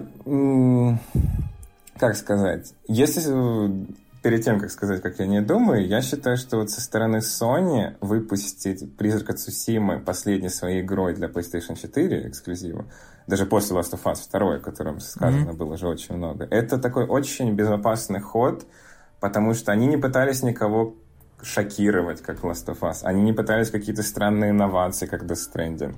Они просто сделали хорошую, ровную игру по хорошей рабочей концепции открытого мира Ubisoft, которую сейчас, по-моему, адаптируют все, кому не лень. Поэтому в итоге я, наверное, скорее бы посоветовал, да, тем, кто, знаешь, ничего особо много не ждет от игр, вот так. А, Которые хотят врубить, знаешь, после работы чуть-чуть побегать в этом прекрасном японском сеттинге, порубить катаны врагов, выполнить там, допустим, пару сайт-квестов за полчаса и пойти там, не знаю, отдыхать дальше. Расскажи мне про атмосферу игры. Там же, я просто смотрю на трейлеры, там на фрагменты, там, там же он густой. Дух-то вообще с ума сойти. Там вот визуальный стиль. Ладно, давай, давай начнем с такого вопроса. Мгм. Как тебе Дестренинг? Ну, мне он понравился. Это спорная игра, но я понимаю, э, как за что ее можно любить и ненавидеть, и я ее больше люблю. Кадима умеет создавать настроение. Всегда. Да, да. А, за счет, э, ну, на самом деле, не, не такого уж и большого количества приемов, но банальное и самое главное, его бросающийся да, в глаза, это звук, э, саундтрек э, и вообще в Да, целом да, ambient, то, да, что он разогревает. И э, level art, который, по сути, его не назвать сверх, э, как сказать, Мгм. over the top, да, но тем, тем не менее он всегда работает со звуком вместе на одной волне. Соответственно, когда ты играешь, когда ты изучаешь там эту пустую Америку, ты как бы, ну, Проникаешься такое- ее духом. да, у тебя немного Мгм. подавленное настроение, Мгм, потому да. что ты понимаешь, что ну, это все как бы но, но новая реальность, да, в которой существуешь, и то, что, ну, это пустота, это вот, ну, никаких ни животных, ничего, соответственно, у тебя, ну, у тебя никогда не возникает в играх Ходимы э, когнитивного диссонанса, да, с тем, что тебе рассказали, как тебе подали этот мир, Мгм. да, и с тем, что ты ощущаешь как игрок. А, Если говорить про Tsushima, насколько она японское. У тебя вообще какой-то есть бэкграунд со всеми этими самурайскими фильмами? Был бы какой-то уровень подготовки или ты такой формата?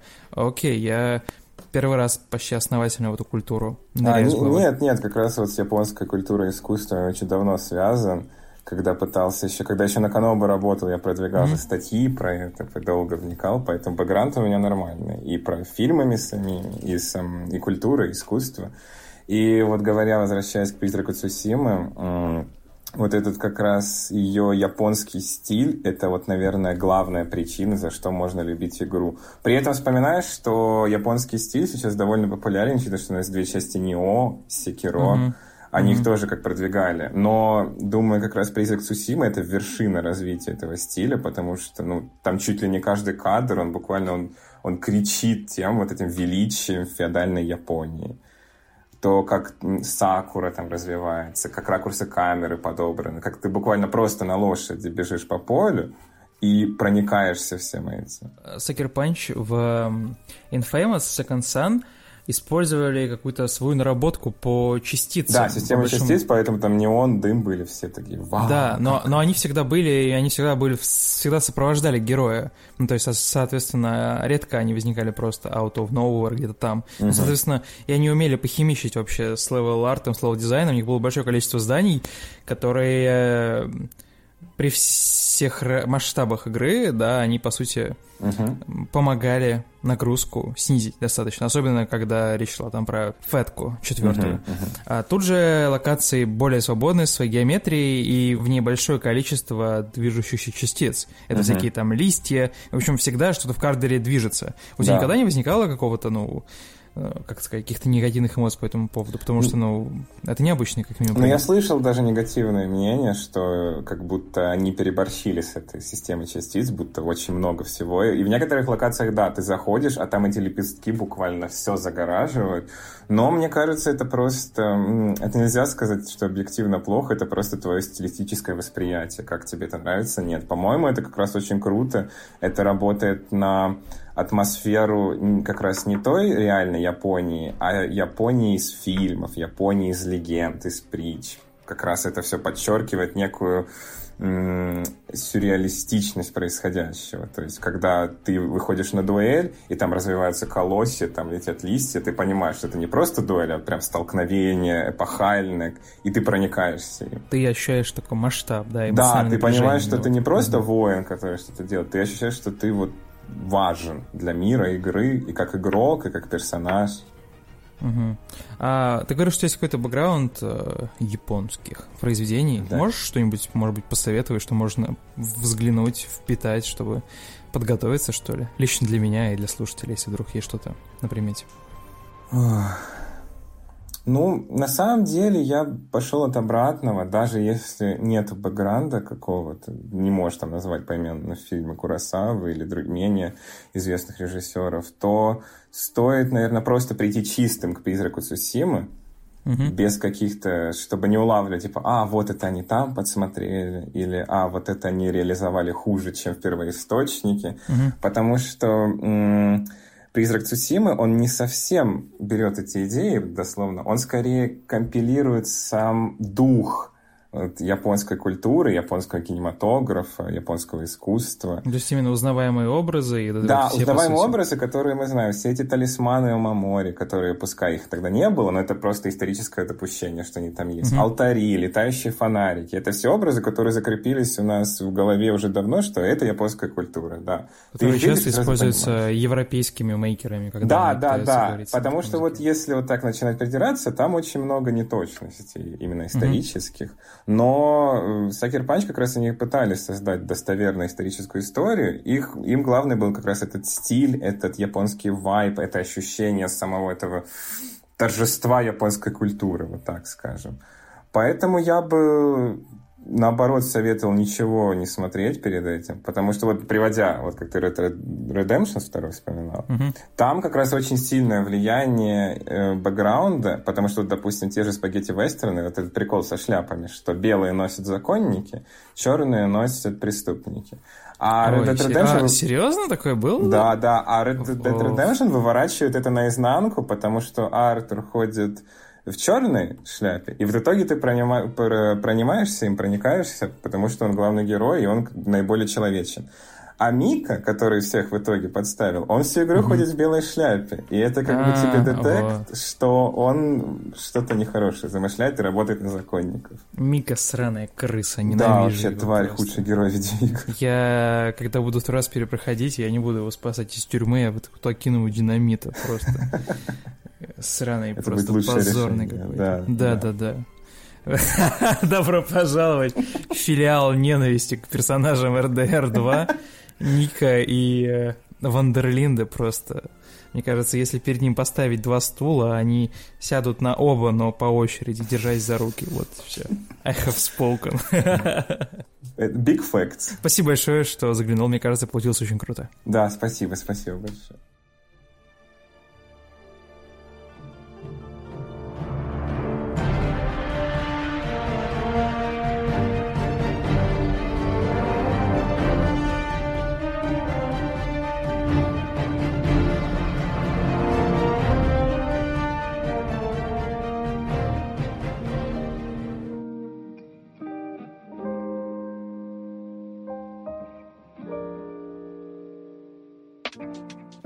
Итак, как я уже говорил, я посмотрел сериал Dark. Точнее, его не посмотрел, э, досмотрел его где-то до середины, но уже не терпится рассказать. Может быть, это и к лучшему, потому что я не смогу вам каких-то катастрофических спойлеров зарядить. Э, в чем главный мой посыл? Э, он заключается в следующем. Наверняка многие включали сериал Dark когда-то в 2017 году или в 2018. Я знаю много таких людей. Э, он когда выходил, много про него писали. Говорили, что это очень странные дела, но только, мол, немецкие и еще лучше. Я только как бы на это купился, включил, посмотрел первые несколько минут там, или первую серию. И как-то не проперло, как-то показалось, что как-то скучно и так далее. И не стал смотреть дальше. И вот я знаю прям несколько таких людей, которые так и поступили, включая тебя, Дима. Ну э, да, а... 15 минут, я сдался. да, а тут вот, когда вышел, наконец, финальный сезон, вот буквально недавно, э, и все снова начали о нем говорить, и э, говорить, насколько он крутой, я решил, ну, дам ему второй шанс. Попробую все-таки, попробую его посмотреть подальше. И вдруг выяснилось, что это просто один из лучших сериалов, которые я видел когда-либо в жизни. И я просто всем прямо сейчас с порога настоятельно рекомендую, если у вас был такой же опыт, или если вы э, еще лучше вообще не смотрели Dark, то обязательно посмотрите его, ну, по крайней мере, серии там 2-3. Это достаточно уже будет, чтобы втянуться.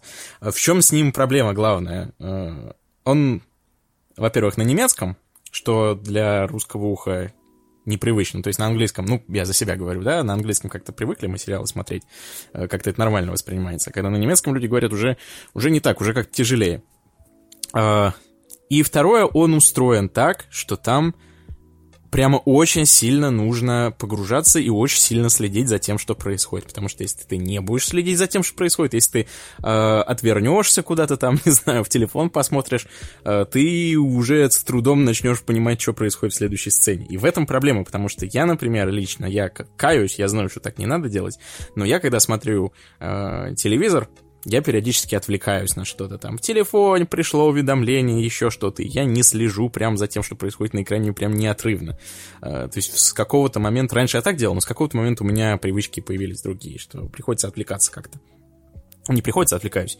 А, а тут мне прям пришлось эти привычки отложить в сторону. То есть я прям кладу телефон, прям все дела откладываю, сажусь перед телевизором и смотрю прям в экран, потому что иначе это смотреть нельзя. Uh, The Dark у меня такое, знаете, ощущение, как будто э, его снимал человек, которому э, надоело спорить с друзьями о том, что Кристофер Нолан снимает какие-то умные и очень э, продвинутые фильмы. Знаете, я, я, я, не знаю, Дим, как ты, как ты относишься к фильмам Нолана и к культу вокруг них? Mm. А вокруг фильмов Нолана есть культ? Uh, ну, возможно, его сейчас уже поменьше, но в 2000-х было вообще, был кошмаром. То есть была куча людей онлайн, uh, наверное, не в реальной жизни все-таки, куча людей, которые выступали в духе, вот, Inception, да, начало, это такой умный фильм, Ой, и боже. просто голова идет кругом от него. Умный там, фильм. мол, человек с IQ ниже там 200 э, вряд ли что поймет, но вот я посмотрел, я понял, насколько он умный и насколько он э, сложный, запутанный. Хотя А я человек с дву- с двузначным IQ, я понял, да. Да-да. А я, а я сидел думал, блин, ну я еще был тогда юн совсем и глуп.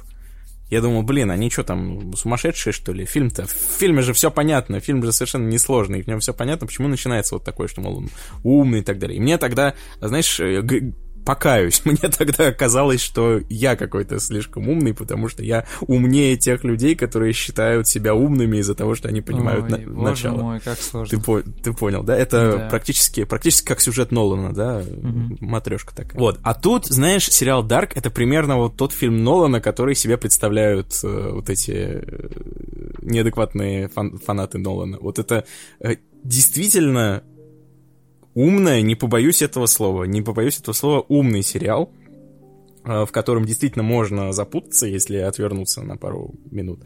А, Я давайте сразу выкачу небольшой спойлер.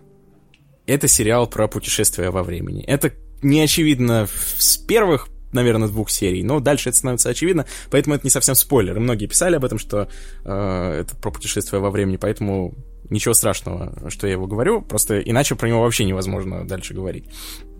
Дело в том, что я очень люблю истории о путешествиях во времени. Просто это, ну, знаете, у каждого свой св- свои какие-то пристрастия, свои какие-то э, вещи, которые они любят в, э, в, в историях. Вот мне очень нравится путешествие во времени. Но у путешествия во времени есть такое свойство. Они могут быть, ну, для меня, по крайней мере, они могут быть либо э, очень тупыми и кринжовыми и не работать вообще, если в них куча каких-то логических несоответствий там и так далее, или они могут быть прям очень крутыми. Э, например, есть такой фильм э, The Looper. Петля времени, по-моему, называется по-русски. Да, я смотрел. От Райана Джонсона. И Мгм. а, я его очень ждал, потому что, ну, путешествие во времени люблю, опять же. Э, И там сюжет был такой прикольный, ну, по крайней мере, по рассказам, по трейлерам. А потом я его посмотрел, и там настолько тупая эта система того, как это все работает, эти путешествия во времени. Ну, то есть, не буду вдаваться в подробности, но просто там куча логических несоответствий, и ничего не складывается.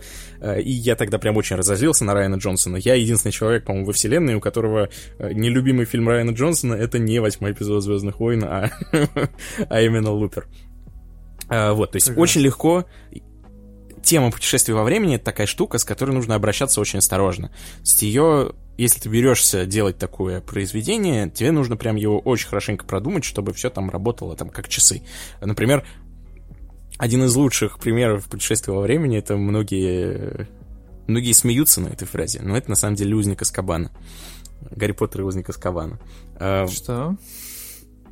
там у многих есть претензии к тому, как маховик времени существует во вселенной Гарри Поттера. То есть, почему им никто не пользуется, да, это, это вопрос, он остается. Но именно механизм того, как путешествия во времени так устроены, они, это вот мой любимый тип путешествия во времени. Он заключается, если помнишь, в следующем, что э, прошлого, в общем-то, не изменить. Просто постфактум может выясниться, что некоторые события, которые произошли, они произошли в результате твоего воздействия э, на прошлое. Ну, грубо говоря, я, спойлеры, спойлеры к кузнику Аскабана, там э, Гарри лежит на пляже, его собираются убить дементоры, но вдруг появляется какой-то вдали неизвестный человек и прогоняет этих дементоров. И Гарри такой, о, ничего себе, что это, что это было? Очень странно, не знаю, кто этот человек.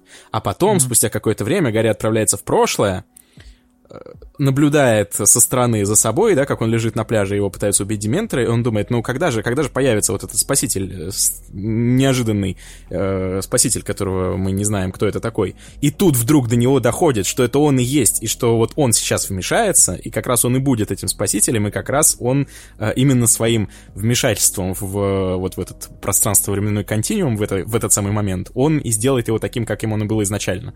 Я надеюсь, я понятно объяснил. Ну да, да, конечно, да. в целом да. Вот. А теперь представь себе сериал из трех сезонов, который основан вот на этом подходе, и там куча сюжетных линий, куча персонажей, и все это вместе склад... И они путешествуют во времени между кучей э, разных таймлайнов, и все это складывается просто в невероятный пазл, знаешь, в невероятную такую э, головоломку, которая работает идеально как, как не знаю, как какая-то головоломка Леонардо да Винчи. Просто все встает на свои места идеально, и ты получаешь просто э, эстетический восторг от того, насколько круто сценаристы это все закручивают. То есть у тебя там ни на мгновение не появляется сомнение, то, что сейчас будет какая-нибудь сюжетная дыра, или сейчас будет какое-то событие, которое, у которого нет объяснения, или что-нибудь в таком духе. А, просто довольно быстро начинаешь понимать, то есть э, создается ощущение, что сценаристы прям супер точно знают, что они делают. И позже они подтверждали даже в интервью, что, э, представь себе, весь сюжет вот этих трех сезонов, там три сезона по 10 серий, и весь сюжет был расписан полностью заранее, то есть э, каждое маленькое незначительное событие, которое там происходит, оно. Несет какое-то значение. То есть то, что происходило в первой серии первого сезона, оно э, может сыграть какую-то роль в, в, там, в конце третьего. Mm. В общем, это просто, знаешь, свежий глоток вот в этом мире Э, в котором сериалы там и, и даже многомиллионные франшизы типа там Звездных войн снимаются по наитию, там, да, знаешь, э, сделали пилот, а потом еще что-то сняли, а потом рассказывают, а вот мы сначала хотели сделать так, а потом вот так, а, а родители Рэй то ли кто, то ли никто, то ли Полпатин, ну ты, ты понимаешь, о чем я. Да. А тут прям, знаешь, как глоток свежего воздуха. Ты смотришь на это, и ты понимаешь, что тут тебя в конце, я говорю, я еще не досмотрел, но я прям на 100% уверен, что там в конце не будет никакого знаешь, э, ерунды типа Лоста там, да, знаешь, бывают такие произведения, когда интересно, да, как закручивается интрига, но потом она раскручивается так, что тебе не нравится. Такой, эх, да, да, такой, не, да, и тебе уже не так нравится то, что было в начале. Вот тут угу. ты, ты просто сразу понимаешь, что и завязка крутая, и развязка точно будет крутой, ну, потому что просто иначе быть не может. Просто ты видишь, что э, сценаристы этот клубок заплетают именно в определенный узор, и именно определенным узором его собираются расплетать. Угу. Э, очень бы хотелось поговорить о каких-то конкретных моментах, прям очень бы хотелось. Да, такой, но так... в этот раз спойлеры не сработает, Артемий. Да, это, знаешь, это такой из таких произведений, которые прям безумно хочется, ну, как ты, наверное, уже понял, да, из описания, которые безумно хочется прям начать обсуждать right away. Всякие конкретные моменты, конкретные какие-то ходы, твисты. Э, но действительно, это э, очень сильно испортит впечатление. То есть это сериал, завязанный да, на сюжете. То есть если словите какие-нибудь спойлеры, будет прям критично.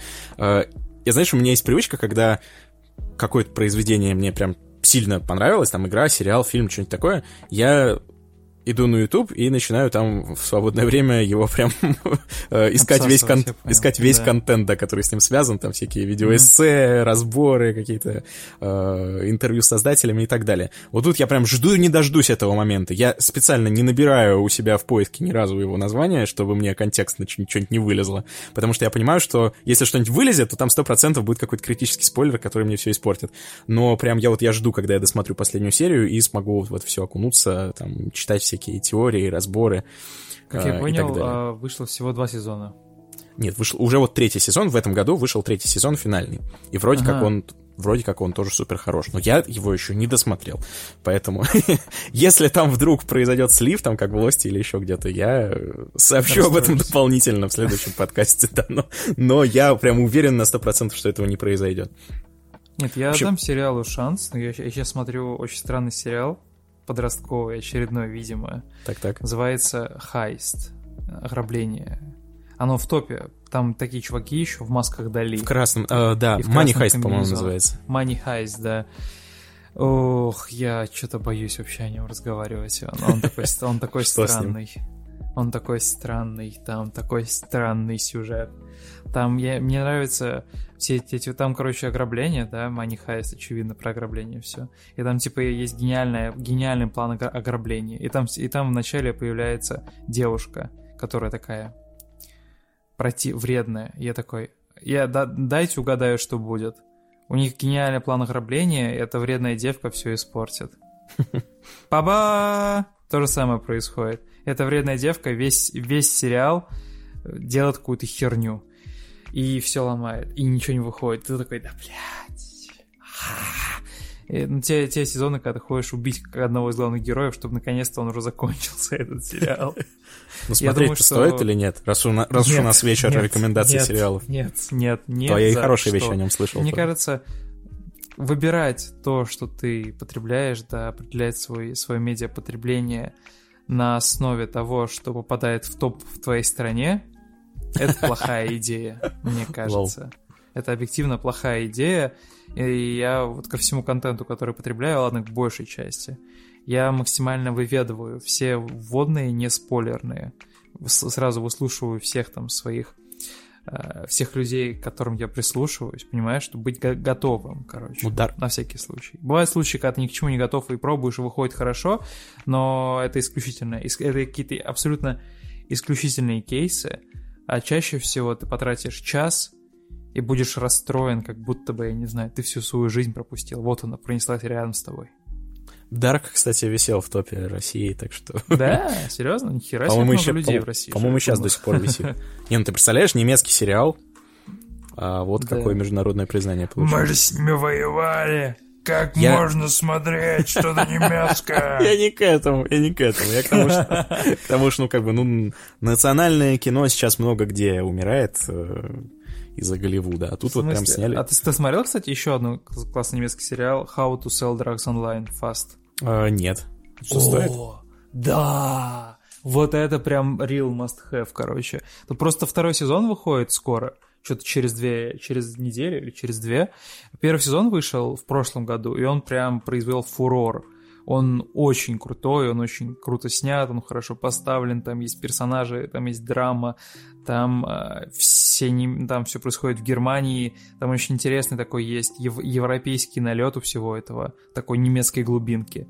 И по сути, вот How to Sell Drugs Online, он, он как бы описывает концепцию да, сериала, вот. И если посмотришь к нему трейлер, то в целом его будет достаточно, чтобы ты захотел во все это влиться. Потому что я посмотрел, мне про него рассказывал Максим Иванов из Шапито, из Медузы. Из я... Шапито. Да, да, главный редактор Шапито. Есть такой подраздел прекрасный. Я недавно, недавно читал текст про робота, который, который ездит по магазину и должен помогать всем, но в итоге всем надоедает и постоянно верещит. Я, я, я чуть не умер со смеху с этого материала просто. Вредный робот, который верещит и всем мешает покупать продукты. И постоянно уезжает заряжаться, потому что он разряжается из того, что верещит. Вот. И, короче, он посоветовал сериал, э, без спойлеров там рассказал, что происходит, и такой, эх, что-то не берет. Потом посмотрел трейлер, такой, эх, что-то не берет. Значит, начал смотреть первую серию, и такой, круто. И, короче, за одну ночь бомбанул весь сезон. То есть это вот прям вот одна из тех вещей, когда реально не жалко взять, и не час потратить, а просто взять и вывалиться на одну субботу. Потому что он смешной, он молодежный, он э, достаточно необычный, необычный там каст разноплановый. Там есть а, там один, один из главных героев это человек с инвалидностью, и это очень как бы элегантно там как бы работает, выстроено, и очень элегантно постра... выстраивают какие-то отношения, какие-то ситуации его бытовые, которые там иногда очень смешные, иногда очень грустные. Ну, то есть, ну, не знаю, короче, ты хоть, тебе хочется верить персонажам, тебе хочется верить истории, это все смешно, у этого всего есть драма, э, это все супер, супер, супер стильно снято, там еще в процессе объясняется, как работают разные наркотики, и все это сюжетно обосновано. И, ну, это прям классное развлечение. Типа, если бы у меня начиналась депрессия какая-нибудь, я бы, если я посмотрел этот сериал, я бы, наверное, мне бы, наверное, стало лучше. Кстати, по, кстати, про депрессию. Одно предупреждение хотел сказать про Dark. Mm с ним есть такая проблема, что он депрессивный, просто трындец. То есть я, я прям в последнее время я смотрю э, и пытаюсь найти там, есть там хоть что-нибудь веселое, радостное. Ну вот хоть что-нибудь, mm-hmm. знаешь, ну потому что даже в каких-то тяжелых фильмах там бывают какие-то проблески чего-то, какой-то там, э, я не знаю, шутка какая-нибудь или какая-нибудь сцена, где персонажам хорошо и не грустно, что-нибудь в таком духе. Даже, знаешь, в сериале «Чернобыль» там были какие-то моменты, когда там, да, не знаешь ли, Легасов э, там с кем-нибудь там шутит, что-то улыбается, и какой-то забавный момент. Тут ничего такого нет. Тут просто с первой серии и вот до того, как я досмотрел, просто Смотри всем... сериал и грусти. Всем очень хреново весь сериал. То есть очень интересно, очень круто играют. Э, опять же, снято, снято тоже классно. Я не могу, к сожалению, никакой... Вот я тебе завидую, ты всякую конкретику говоришь, а я не могу никакой конкретики сказать, потому что там буквально что ты не скажешь, там это будет спойлером. А то есть прям это надо сесть и смотреть. А, но да, там прям, прям очень грустно всем. То есть все страдают постоянно. Все. Все персонажи абсолютно. В общем, у нас есть для вас два немецких сериала. Да, в, в одном сериале, где... В, сериал, в котором все страдают, который Dark, который очень умный, и прям нужно сделать серьезные щи и подумать, и поразбираться. Но в целом, как я понял, по словам Артемия, стоит того. Не, я на всякий случай. Не то, что я говорю, что это какой-то, знаете, для, э, для выпускников мехмата сериал. Нет, там ничего такого нет суперсложного. То есть это просто... Э, там просто нужно много всего держать в голове у себя. Вот в чем проблема. Много Там даже чего... есть, кажется, какой-то сайт, который делали разработчики, Да. который помогает тебе все это построить в одну картинку. Если Да, вдруг схема, ты да. Отвлекся на, отвлекся на телефон, все, чувак. Но вы туда не ходите на эту схему, там спойлер. Это, к сожал- к сожалению, да, Ну, так не конце, работает. чтобы это все причитать такой, я ничего не понял, потом почитал, окей, я все понял. Да, я обязательно сяду подзалипну на эту схему, потому что иначе, иначе никак. И знаешь, мне кажется, если какой-нибудь блогер, который любит делать вещи, типа, там, не знаю, плохбастеры, там, ну, разбирать какие-то косяки, там, знаешь, вот, почему вот здесь не сходится там сюжетная дыра какая-нибудь. Мне кажется, если кто-то найдет сюжетную дыру в Дарке, он э, сойдет с ума просто, и он потом его найдут, этого блогера, у него в квартире, он будет болтаться в петле с запиской. там, Его увезут не короче, в ищите. зону, в зону 51. Да-да-да, не Он ищите. смог разгадать загадку. Не ищите сюжетные дыры в Дарк. Это себе дороже. Мне, мне кажется, так Короче, его и если вы хотите сойти с ума, да. для вас есть Дарк и возможность пытаться найти в нем сюжетные дыры. Если вы хотите развлечься, позалипать на стильненькое, посмеяться, немножечко поплакать, попереосмыслять то, каким способом вы зарабатываете деньги, продавать наркотики плохо, сразу говорю. Но в, сю- но в сюжете сериала это, это- это очень Нормально. прикольно обставлено на манер вот как раз-таки провинциальной такой вот глубинки забавной, короче, то для вас есть How to Sell Drugs Online и тот, и тот сериал можно посмотреть легально на Netflix. Или на Aurora, как получится. Я в последний раз э, напоследок прорекламирую Дарк еще одним способом. А, Ну-ка. Вот представь себе, что ты смотришь хороший сериал, да, и в нем есть серии, которые, ну, как бы, ну, не сказать, что филлеры, да, но в них ничего такого уж прям не происходит. То есть ты смотришь, чтобы перейти к следующей серии. А потом, допустим, это подходит к финалу сезона, да, и там происходит что-то такое невероятное, что оставляет тебя с открытым ртом, и ты такой, бля. И какая-нибудь сцена, знаешь, такая катарсическая, в которой все сюжетные линии сходятся в одно, и ты такой, ё, ни хрена себе. Ну, понимаешь, о каком моменте я говорю, да? Ну, так, так обычно это и бывает, так это и снимается. А представь себе сериал, в котором в конце каждой серии это происходит. Просто буквально в конце каждой серии. То есть э, серия подходит к концу постепенно, и тут начинается какой-то катарсис, на тебя начинают вываливать какие-то м, откровения. Ты такой, ни хрена, так вот оно оказывается как. И у тебя полное ощущение, что вот это и есть как бы эмоциональный и сюжетный пик всего, что происходит, но ты понимаешь, что это там типа четвертая серия в сезоне, и дальше это будет происходить еще дальше. Э, М, ты просто... понял. Да, это прям, прям невероятно, как они такого добились. То есть, это, знаешь, представь, что ты сидишь за столом, перед тобой сидит э, человек с колодой Таро, и он все карты разложил, и по одной их тебе открывает, он открыл одну, и ты такой, вау, ни хрена, ничего себе, вау, он такой, «М-м», и начинает следующую. ДТФ, я понял. Да, и начинает следующую открывать. И ты такой, ё, ни хрена себе. И так всю колоду. Все три сезона. Не знаю насчет третьего, третий еще не смотрел. Ну, по крайней мере, первые два. Ну, Вот. классно то, что три сезона уже есть. Если, если тебя торкнет, то ты просто можешь выпадать из жизни и увольняться с работы. Да, это, это полностью, да, законченная история. То есть это фактически это не сериал, это м, 30-серийный фильм. 30-серийный фильм. А и Ну, каждая я- серия где-то около часа примерно. Да, ну то есть я имею в виду, Ох. что это, что это не сериал, в котором, знаете, вы сняли сезон такие, так, о чем мы будем делать во втором сезоне? Это именно история с началом и концом, которую хотели рассказать именно вот, именно вот таким образом. Что довольно-таки, опять же, редко в наше время случается. Тогда бежим смотреть, на самом деле. А, также, по сути, точно такая ситуация с How to Sell Drugs Online. Если вы вдруг вкладываетесь в первый сезон, то у вас начинается просто праздник, праздник номер два, поскольку второй сезон выходит вот уже на следующей неделе, я посмотрел. Поэтому, если вдруг вы вдруг решили, что в вашей жизни появилось 30 часов свободного времени, о бой, вы знаете, на что их потратить.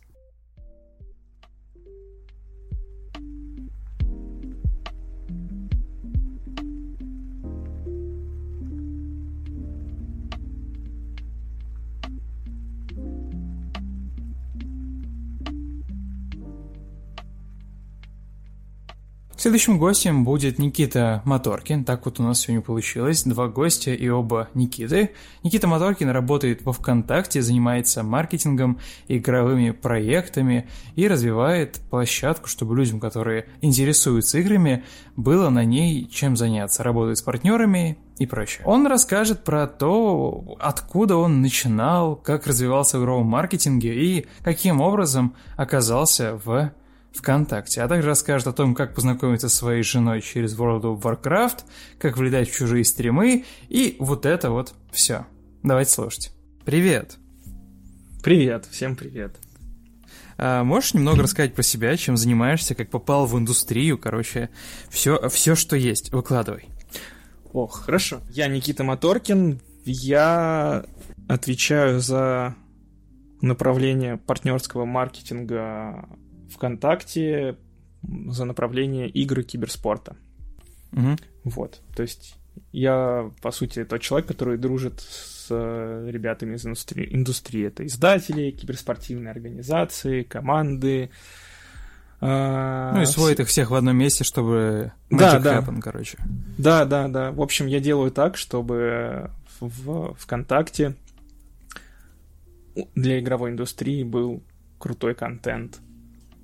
Ну, чтобы ты как пользователь мог приходить ВКонтакте и там, не знаю, хоп, окей, началась трансляция по Саберпанку, ну, найти, хоп, еще да, ну, быть в курсе новостей, быть, так скажем, be in touch со своим любимым издателем, со своей любимой командой, mm-hmm. вот, чтобы мог вступить в их сообщество и спокойно как-то принимать участие в жизни твоих кумиров. Угу. Но просто, просто без какого-либо опыта сложно попасть ВКонтакте. У тебя была какая-то предыстория. Как это вообще? Да, как, конечно. как произошло ваше знакомство? Ну, в целом, скажем так, я, я довольно долго находился в таком замкнутом коконе в виде всяких каких-то обслуживающих должностей, работ не, вечно временных. Короче, находился очень долго в поиске себя, до 2016 Короче, года. Вольным стрелком был. Вольным стрелком, да, плюс еще и э, таким заядлым игроком World of Warcraft. О, мэн. А какой играл, кстати? Какой из? Я Во все? играю я, я просто до сих по, по катаклизму. Пор я играю да. с э, Burning Crusade, где-то с Ой-ой. последнего патча. С января 2008 года Ни я плотно себе, окей. сидел, и сейчас даже иногда сижу в На этой Blizzard игле. Угу. Да, ну, чтоб ты понимал, насколько я плотно подсел, я свою жену нашел в World of Warcraft. Я с ней познакомился, ну и завязались у нас отношения именно через игру. И кстати, благодаря World of Warcraft, по сути, я и попал туда, где я сейчас нахожусь, потому что там же после того, как мы начали играть с женой, Uh-huh. А, я играл так в, в казуальном таком режиме, знаешь, там со взрослыми ребятами, которые там так по три дня в неделю, по три часа, там сходить uh-huh. в какой-нибудь рейдик, боссов поубивать. Вот. А потом в какой-то момент, когда я познакомился с женой, из-за того, что мы с ней были в разных городах, она жила в Москве, я жил в Санкт-Петербурге. Угу. Я из Санкт-Петербурга, да, важный момент. Хорошо, записал. В общем, мы, с... то есть начались отношения на расстоянии. Для нас это вообще для обоих был первый опыт подобного рода ага. отношений. И поскольку мы задроты такие, мы начали все свободное время проводить вместе в скайпике, там, созваниваться. Тогда еще не было дискорда, uh-huh. были всякие тимспики, рейд-колы, но мы все равно созванивались в скайпе. Общались по скайпу и вместе играли. И в какой-то момент нам стало довольно скучно продолжать играть в таком казуаль- казуальном режиме. Начали искать что-то более хардкорное для себя. Не попали ВКонтакте, окей. Я жду этот твит просто прямо сейчас. Ну, мы сейчас говорим о конце 2013 года, а, то ага. есть у нас еще впереди 5 лет. История будет довольно а, долгой. окей. Итак, Давай, ребята, хорошо. сейчас я вам расскажу, как я встретил вашу маму. Сезон первый, год 2013. Можно было бы, конечно, вернуться вообще в 2008 и рассказать, как меня мой лучший друг подсадил на Вов, но это, это уж совсем будет жестоко для слушателей, вообще в принципе для, для Оставим это для, след, для следующих серий. Для следующих историй. Угу. Вот, ну, в общем, мы начали искать чего-то более такого хардкорного, а, то есть, соответственно, искать коллективы, которые играли уровнем повыше, ну и так сложилось, что это ребята, которые, ну, ближе к там по возрасту, то есть ровесники, которые тоже там студентата, uh-huh. которые много свободного времени. Вот, и так попали в один коллектив, потом немножко в другой, и в период вот этих вот хардкорных игр я переехал, переезжаю в Москву к своей девушке, начинаем жить вместе, uh-huh. ну и, соответственно, Тут у меня никого нет, кроме нее. Москву я очень любил. Все, все, все друзья, все, почти вся родня остается в Питере. Другая часть Подмосковья. Ну, то есть надо как-то социализироваться, найти каких-то друзей, потому что я работу не менял, я работал тогда в техподдержке, и я просто переехал в московский, даже не офис, а склад. Это были угу. поддержка автосигнализаций. Окей. Okay. Вот, и то есть на работе я сидел в коморке 2 э, через 2 по 12 часов, и у меня только один коллега был, это наш инженер, который там мне в отцы годился, тоже на телефоне. Ну, то есть коллектив тоже такой себе для после рабочих посиделок. Вот, и то есть я приехал в Москву, и надо было как-то социализироваться, найти каких-то друзей, с которыми мне было бы интересно в свободное время. Ну, и так сложилось, что вот как раз в гильдии, в которой мы играли, она была очень старой, очень дружной, и там было много ребят примерно одного возраста, и мы вот все встретились. Там познакомился со своим лучшим другом, который uh-huh. у меня в Москве здесь. Вот. А, ну и мы начали вот общаться. Там потом у него девушка появилась, и вот мы парочку, парами стали общаться вчетвером. Вот, э, прям хорошо так. И в какой-то момент он сказал, что он на свадьбе, они, потом мы поженились в шестнадцатом году. Ну, то есть два года я просто играл в Warcraft и ходил на работу. Ну, классное время. Ну, звучит как план, да. И... да. Стабильность. Ну, сразу понимаешь, да, что вот просто такой вот, вот замкнутый рай интроверта, наверное. Ну, это кокон, да, все верно. Ко- кокон просто максимальная зона комфорта, минимальное какое-то развитие личности, начинаешь деградировать и превращаться просто в человека, который ходит на работу, домой, там изредка вот погулять, Человек, Кто ты сегодня? Человек, который ходит на работу. Ну, в плане работа дома, дома Варкрафтик. Очень ну, здорово да. и классно. Вот, и так продолжалось до свадьбы. А, то есть, по сути, кроме вот друга и его девушки ни с кем не общались. Ну и после свадьбы в шестнадцатом году мы верна... возвращаемся из путешествия свадебного, и он мне говорит, что типа вот у нас есть вакансия. Он работал в рекламном агентстве, занимался мобильной рекламой. Ну, uh-huh. это, знаешь, продвижение приложений, трафик нагонять. Для ну, меня да. это была абсолютно новая стезя. Я абсолютно ничего не знал ни о диджитал-маркетинге, вообще ни о чем. Пошел, каким-то чудом прособеседовался на должность селза. Вот. Ну, мне рассказали, что мне нужно будет делать. Часто не самая проблематичная задача попасть. Ну, в целом, да, потому что как входная точка в, да. в любую индустрию это довольно легко. То есть тебе, по сути, нужно понимать, что ты продаешь, ну и дальше уже общаться. Мы вот. быть замотивирован просто работать, блядь. Да, именно так. Мне объяснили, что будет происходить, там уже такой оклад солидный показался. А, и задачи вроде интересные, молодой коллектив. Ну и тут можно сказать, что с осени 2016 года начинается моя нормальная человеческая жизнь. вот. Ну, и она, можно сказать, что в индустрию я стал входить оттуда. Занимался сначала продажами. Продажи мне не очень удавались, потому что работая в диджитале И когда тебе нужно именно заниматься, искать какие-то приложения клиентов, это в основном все через имейлы, созвоны какие-то, а встречи не всегда ну, получается. не кончается никогда, да. Да-да-да, а плюс еще из-за того, что э, если мы берем наши какие-то отечественные приложения, то они в основном уже с ними, ты уже, ком, компания работает, потому что, собственно говоря, там всякие известные на рынке приложения, у которых точнее, те клиенты, у которых есть бюджет, наши, uh-huh. русские, ты с ними, компания уже с ними как так или иначе работает, сотрудничает, общается. А когда берут новенького тебя на джуновскую позицию, то тебе дают апенни какой-нибудь, и ты просто по списку приложений пишешь по всем, идешь в LinkedIn. Бесплатно или, или, или именно ту самую великую подписку, за сколько там она стоит? А Penny, не, ну, ну там есть корпоративная была, да, там статистику смотреть. Ну, по О. сути, тебе интереснее, можно и бесплатно там. Я пользовался всегда. Мечтал, просто... Всегда мечтал пальчики, пальчики положить на корпоративную подписку о Penny, поговорить там все, ибо... Потому что я просто посмотрел, сколько она там стоит, 10 тысяч долларов, самая дешевая, что типа такого а я месяц. Не помню, не помню, сколько она стоит. просто вообще ад.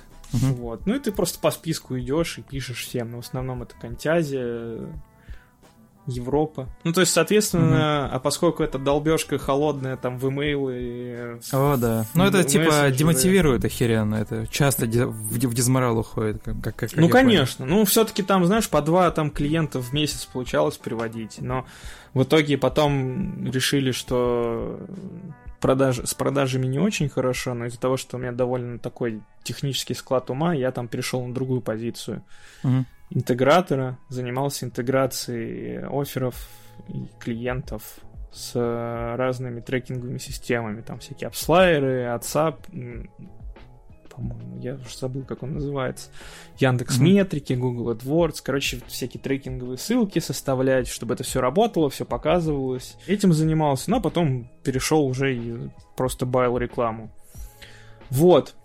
Оставаясь как... в рамках той же самой компании. Да, да, конечно, все в рамках одной mm. компании, я там просто Блин, круто. по горизонтали обычно, двигался. Мне сказали... Обычно бывает такое, что у тебя там, ты что-то делаешь, кому-то резко показалось, что у тебя не получается, все такие, ну ладно, все, бай. А тут очень классно. Компания очень крутая mm. была, и если что-то не получалось, то э, просто общались с руководителями и искали варианты, где мои навыки, какие у меня навыки посильнее, и где бы они могли э, пригодиться. Ну, то есть по, поэтому угу. так и происходило все. Круто. Ну вот. Ну, это когда с Илза на, на интегратор уходил, потому что с Илзом не получалось. Потом просто стало скучно заниматься вот этим механической работой. Угу. Вот.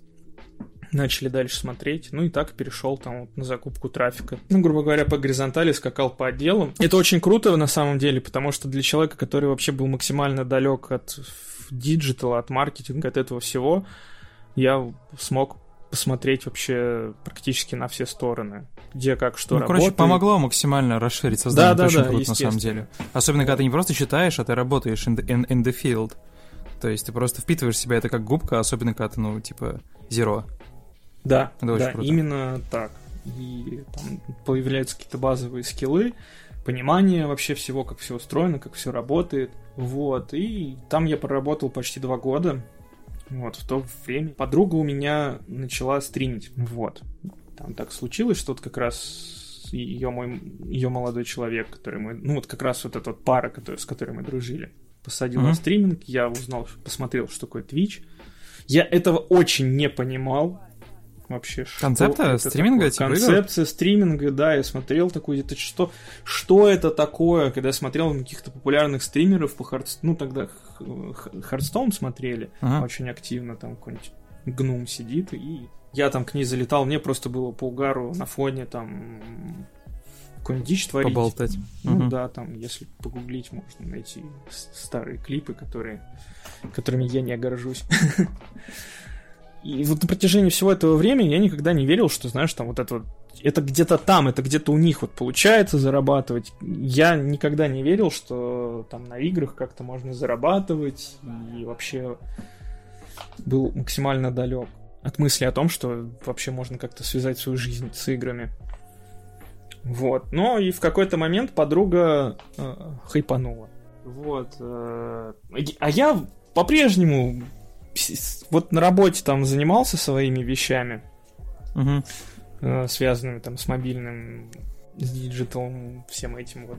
Ага. Ну, то есть появился IRL на Твиче, начал появляться, когда стали популярны вот эти вот разговоры на камеру. Вот. И я периодически какую-нибудь дичь творил, э, какой-то, знаешь, вносил разнообразие, может быть. Угу. Вот, и Оля в какой-то момент такая сказала, а что ты сам не хочешь постримить? Я такой, стримить? Что? Фу! Фу! Я не могу, я нормальный я не умею. человек. А, а, даже так. Ах, кошмар, окей. Вот. Ну, какое-то там э, время вот э, на это все смотрел, ну, ви- видел там какой-то фидбэк, э, у нее там аудитория что-то кричала, она мне тоже говорила, что вот, смотри, там ребята, тебя зовут стримить. Зовут. Да, типа, начинаю Никита. стримить, вот это вот все. А потом ее позвали сниматься в This is Хорошо в качестве ведущей, и она полетела в Ригу. Вот, О, говорит- этот момент я пропустил. Да, Слушай. она же, был, она ж была приглашенной ведущей в одном из М, роликов. Окей, круто. Вот. А, чтобы ты понимал, я не только был ограничен Твичом, то есть пока я жил в Петербурге, да и здесь особо, я и на YouTube-то не заходил. Ну, потому что там в Петербурге у нас у меня, в принципе, среди друзей никто не смотрит YouTube и в игры не играет. Мы так... Там был вот до 2013, наверное, такой real life, то есть просто гуляли и не обращали внимания на все эти вот YouTube и прочие Круть. платформы. Вообще.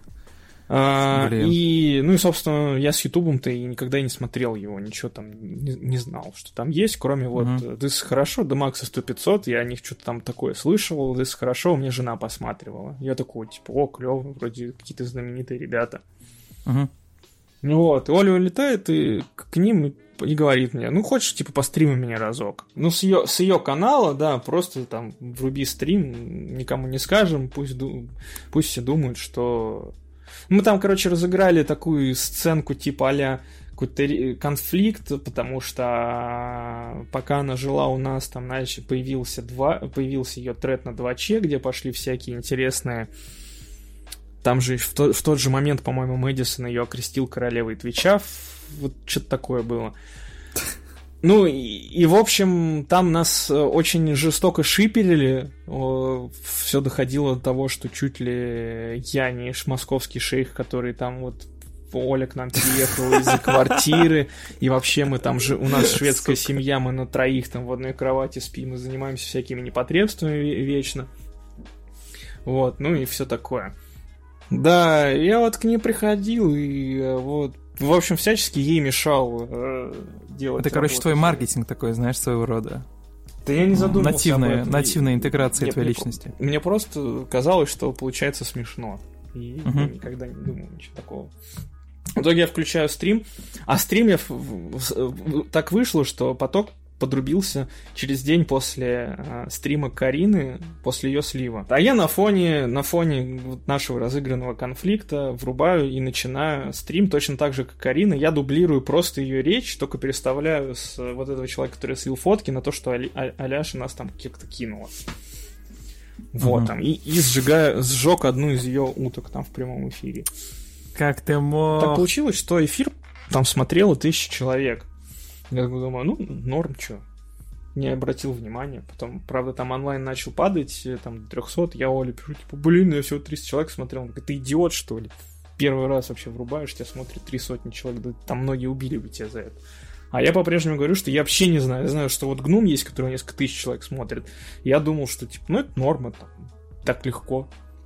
Вот, и в какой-то момент сломалась э, моя защита э, ментальная, моральная какие-то, и я в какой-то момент решил тоже там стримчик подрубить. И параллельно меня Оля, э, ее начали звать на всякие ивенты, вот. э, она начала входить в вот эту всю блогерскую тусовку. Это еще не игровая тусовка, это именно блогерская. Там всякие Усачевы ее начали звать везде. М, Она с ними общаться начала. Вот. Плюс она познакомилась с Таней Ивановой, которая сейчас с Hello Bloggers э, занимается. И Мгм. до этого была одним из соорганизаторов Видфеста. Вот. Ну и, собственно говоря, она меня с собой потащила на Видфест, как, ну, просто писала, я там был с какими-то подписчиками, с нашими общими знакомыми. Просто пришел, первый раз вообще не понимал, что происходит, кто там все эти люди, почему эти дети ходят, фотографируются с этими какими-то модными ребятами. Вот. Э, там был вот как раз я Дениса на сцене первый раз увидел. Они там вот как раз за зону игры соли отвечали. Угу. Вот. И до этого я по работе, еще до знакомства с Олей, общался с Сержем Федоренко, который сценарист ДС «Хорошо». Вот, ну, у нас с ним немножко не заладилось, потому что я ему начал писать, у них там приложение какое-то было, я ему начал писать, знаешь, вот это вот, я смотрю начало наших диалогов, там просто, знаешь, какой-то цирк. Здравствуйте, вот я представитель такой-то компании, мы бы хотели продвигать ваше приложение, давайте обсудим там вот эти вот наши пути соприкосновения. Вот, на что, естественно, был послан нахер. Типа, да-да, да, уже бегу. Ну и вот после этого, вот как раз с этого Витфеста началось, что Оля меня начала брать везде плюс один, и тогда я как бы, она меня не вписала ни в какие лаунжи блогерские, вот эти вот авторпати, никуда не поехал с нами просто, ну знаешь, так Угу. лампово посидели там с ребятками, ее какими-то преданными подписчиками. Вот, ну, а потом была презентация Xbox One X, Xbox One X, да, в, на речном вокзале. А, типа, Вот. Пару я лет назад, Олю- считай. Я Олю привез, она меня вписала э, потом на пресс-ивент авторпати. И там я познакомился как раз с Артуром Авакяном из стримпаба. Вот, он рассказал, чем они занимаются. Ну, стало вроде интересно как, плюс и я, я еще Оле предложил, потому что ей начали бомбить на почту со всякими предложениями, я ей предложил такую свою помощь, что типа давай я буду мониторить твою почту, ну и помогать всякие рекламные интеграции проворачивать, потому что к тому моменту я уже плюс-минус понимал, что как происходит. Ну и как раз вот с Артуром там Ага. пару компаний э, провели с Олей. Я выступал в качестве аккаунт-менеджера Оли, брифовал ее, говорил, что нужно делать, связывался с агентством. Ну и вот в, таком, в такой манере работали. Вот, продолжили общаться с Артуром. И в один момент я решил, что было бы интересно попробовать себя вот как раз вот ближе к медийке. Плюс у меня там еще вот со стримингом что-то получалось. Я подумал, почему бы не рискнуть и не попробовать э, вот, вот сменить немножко род деятельности с, именно с такого серьезного диджитала, пойти вот в, в медийку заниматься реклам, рекламой у стримеров. Вот, договорились с Артуром и ушел к нему работать. Собственно, там... И вот как раз через Артура и с помощью Оли я познакомился почти со всеми стримерами, какими, ну, которые у нас э, есть плюс-минус там популярные. Ну, начали вот общаться, вот, начал входить на их вечериночки всякие. Там стримфест началось, вот это вот все. Вот. Ну и как раз случился Gamescom 2018 года, когда я туда немножечко вписался, немножечко так вот, как менеджер ребят. Вот. обходными путями, я понял. Да, немножко обходными, но немножко и нет. Я там действительно помогал по работе, скажем так. Как раз Мгм. со Стасом Давыдовым тоже познакомились. Вот, даже в в его влоге. в- Ну, если интересно, можно, можно найти влог Стаса Дав- с Gamescom того года. Там, в, при- в принципе, все, все рассказано, как, как это происходило, как это было весело. Вот. э, Ну, я начал просто работать э, да- дальше в стримпабе, а потом у меня забеременела жена. Вот. Я понял, что нужно к- как-то двигаться выше, расширять нового. Ну, короче, это стабильность, стабильность Нужно, да, получать, да, более- как-то постабильнее, повы- повыше вырасти как специалист в стримпабе.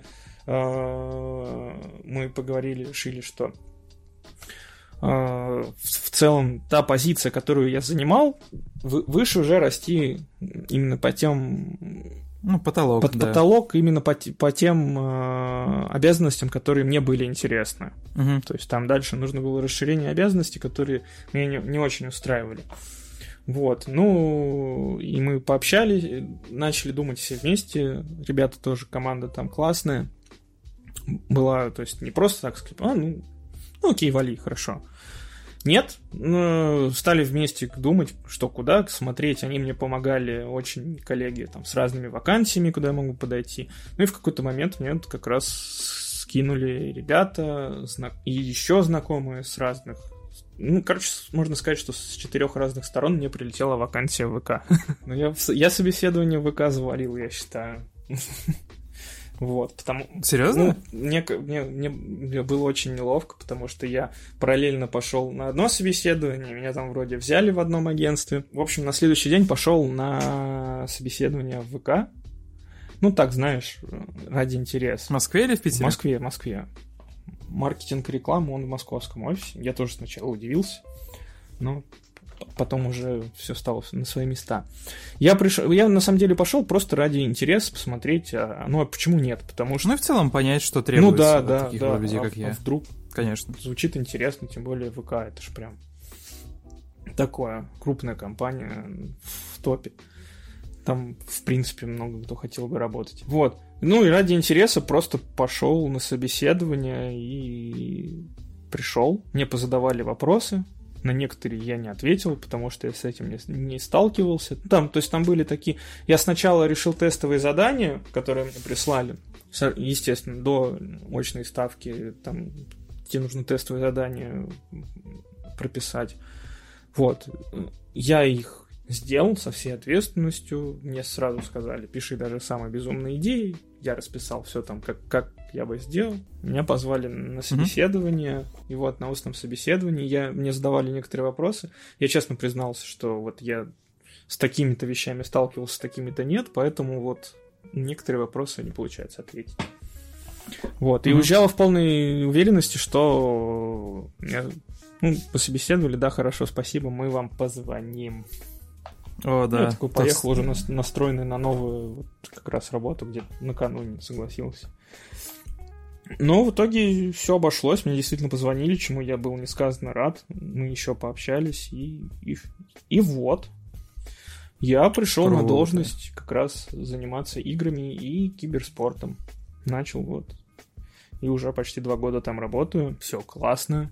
И вот как раз уже будучи в сотрудником ВКонтакте, я уже немножечко сместил свой, э, как это скажем, вектор с э, медийной составляющей, именно со стримеров, потому что, ну, это, скажем так, не мои основные партнеры. Именно уже начали, начал входить в игровую сферу и общаться уже вот как раз с игровыми ребятками, любимыми партнерами. Не, блин, у тебя классная история, ну, мне кажется ну, формата, она имеет свои твисты, и она такая, ну, формата не «я с 17 лет читаю все про геймдев, 18 лет я начал проходить там онлайн-курсы, я не знаю, Криса Авилона. Я, моя кровь — это the essence of game dev, только на вкус, как, я не знаю, как, как, как Кока-Кола. Ну, формата, знаешь, а, а, а у тебя кто такой, типа, ну вот. Ну, то есть, ну, именно вот та реальная история, которая стоит за тем, когда ты вот, ну, работаешь, живешь, ходишь по этим дев, потом this way or another, ты там, ты, ты там оказываешься, и вот ты уже здесь. Ну да, это то есть это вообще. по сути история таких, знаешь, интересных случайностей и совпадений больше. Я вот так вот считаю. Ну, маркетинг это супер круто, и в нее очень легко влиться, на самом деле, когда ты именно вот знаешь формата «Хей, я вот чистый лист, я готов впитывать да. все как губка, и готов это делать за бесплатно до тех пор, пока вы не поймете, что ну, я могу Ну и большое поле деньги. по реализации каких-то своих идей на самом деле, потому что, по сути, ты практически ничем не ограничен, ну, разве что бюджетами. Вот, mm-hmm. но в целом... Ну да, да, да. Ну, по сути, это супер, супер pure creativity, да, да. да. Это кайф.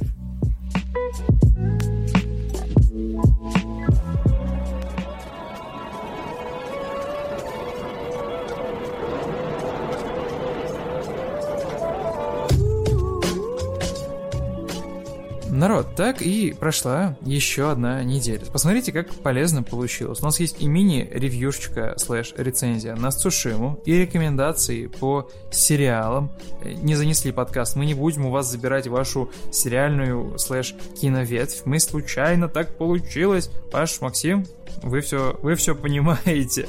Также поболтали про конференцию Ubisoft, которая прошла которая, по сути, наверное, сделает нашу осень, да, Great Again, сделает нашу осень играбельный, потому что пока что, если взглянуть на список анонсов, да, на список игр, которые, опять же, не факт, да, что останутся осенью, то он не такой уж и большой. Там есть и Cyberpunk, и Watch Dogs, и Assassin's Creed, и пока что ничего, типа, что, что еще? Давайте не забывать, что Цусима выходит на этой неделе. Посыпались большое количество ревьюшек. Мне кажется, стоит, того как минимум стоит попробовать. Э, за 4К сойдет. Как говорят, Ghost of Tsushima это лучший Assassin's Creed за годы. Поэтому. Да, у вас прямо сейчас для вас уникальная возможность поиграть в лучший Assassin's Creed за долгие годы. Который не является Assassin's Creed при этом. Да, да, да, да. Япония, Катана, э, я не знаю, о, прекрасные острова, прекрасный визуальный стиль, цветущая сакура. Не это ли мы все с вами заслужили? У меня есть теория, как родилась э, Ghost of Tsushima. Это, как? знаешь, уже последние лет, по-моему, пять все только и просят Ubisoft, чтобы они сделали Assassin's Creed про Японию. Стиле, да, и люди, да, да такие сидели в, в студии. Такие, ну когда уже так? Ну, ну, может, следующее будет? Ну, может, следующее они анонсируют. И когда они не анонсируют, не анонсируют, они такие, слушайте, давайте, давайте сами сделаем про Японию Assassin's Creed, а то они никогда не сделают. Надо, да. типа, хватать, пока они... Задолбали, да, задолбали ждать. Не, ну, кто кто, если не Сагер Панч, а? Нет, ну классно как минимум то, что не получился uh, Infamous Second Son. И это уже, на самом деле, один большой праздник. Будем с вами собирать доспехи, искать оружие, uh, познавать легенды, uh, стрелять из больших луков и ценить Бусидо. А пока мы пойдем Бусидо. работать. Да, неделя только началась, дел непочатый край, Э, мы там вакансии забрасывали в группы. Загляните, может быть, что-то найдете, что-то вас заинтересует. У нас подборочки музыкальные есть, видео выходит чуть ли не каждые два дня. Тексты просто сыпятся, сыпятся Чего рекой. настолько нет. Как прекрасно иметь глаза и уши, чтобы смотреть и слушать, а, Артемий? Как Просто прекрасно вот родиться в том самом счастливом поколении, у которого есть XYZ. Вы понимаете, что да. еще, еще несколько лет назад XYZ бы не было в вашей а сейчас жизни. А просто реально отписываешься от всех групп и просто вот добро пожаловать в наш комьюнити. Меня зовут Дим Борисов. Меня зовут Артемий Леонов. Пока-пока. Пока.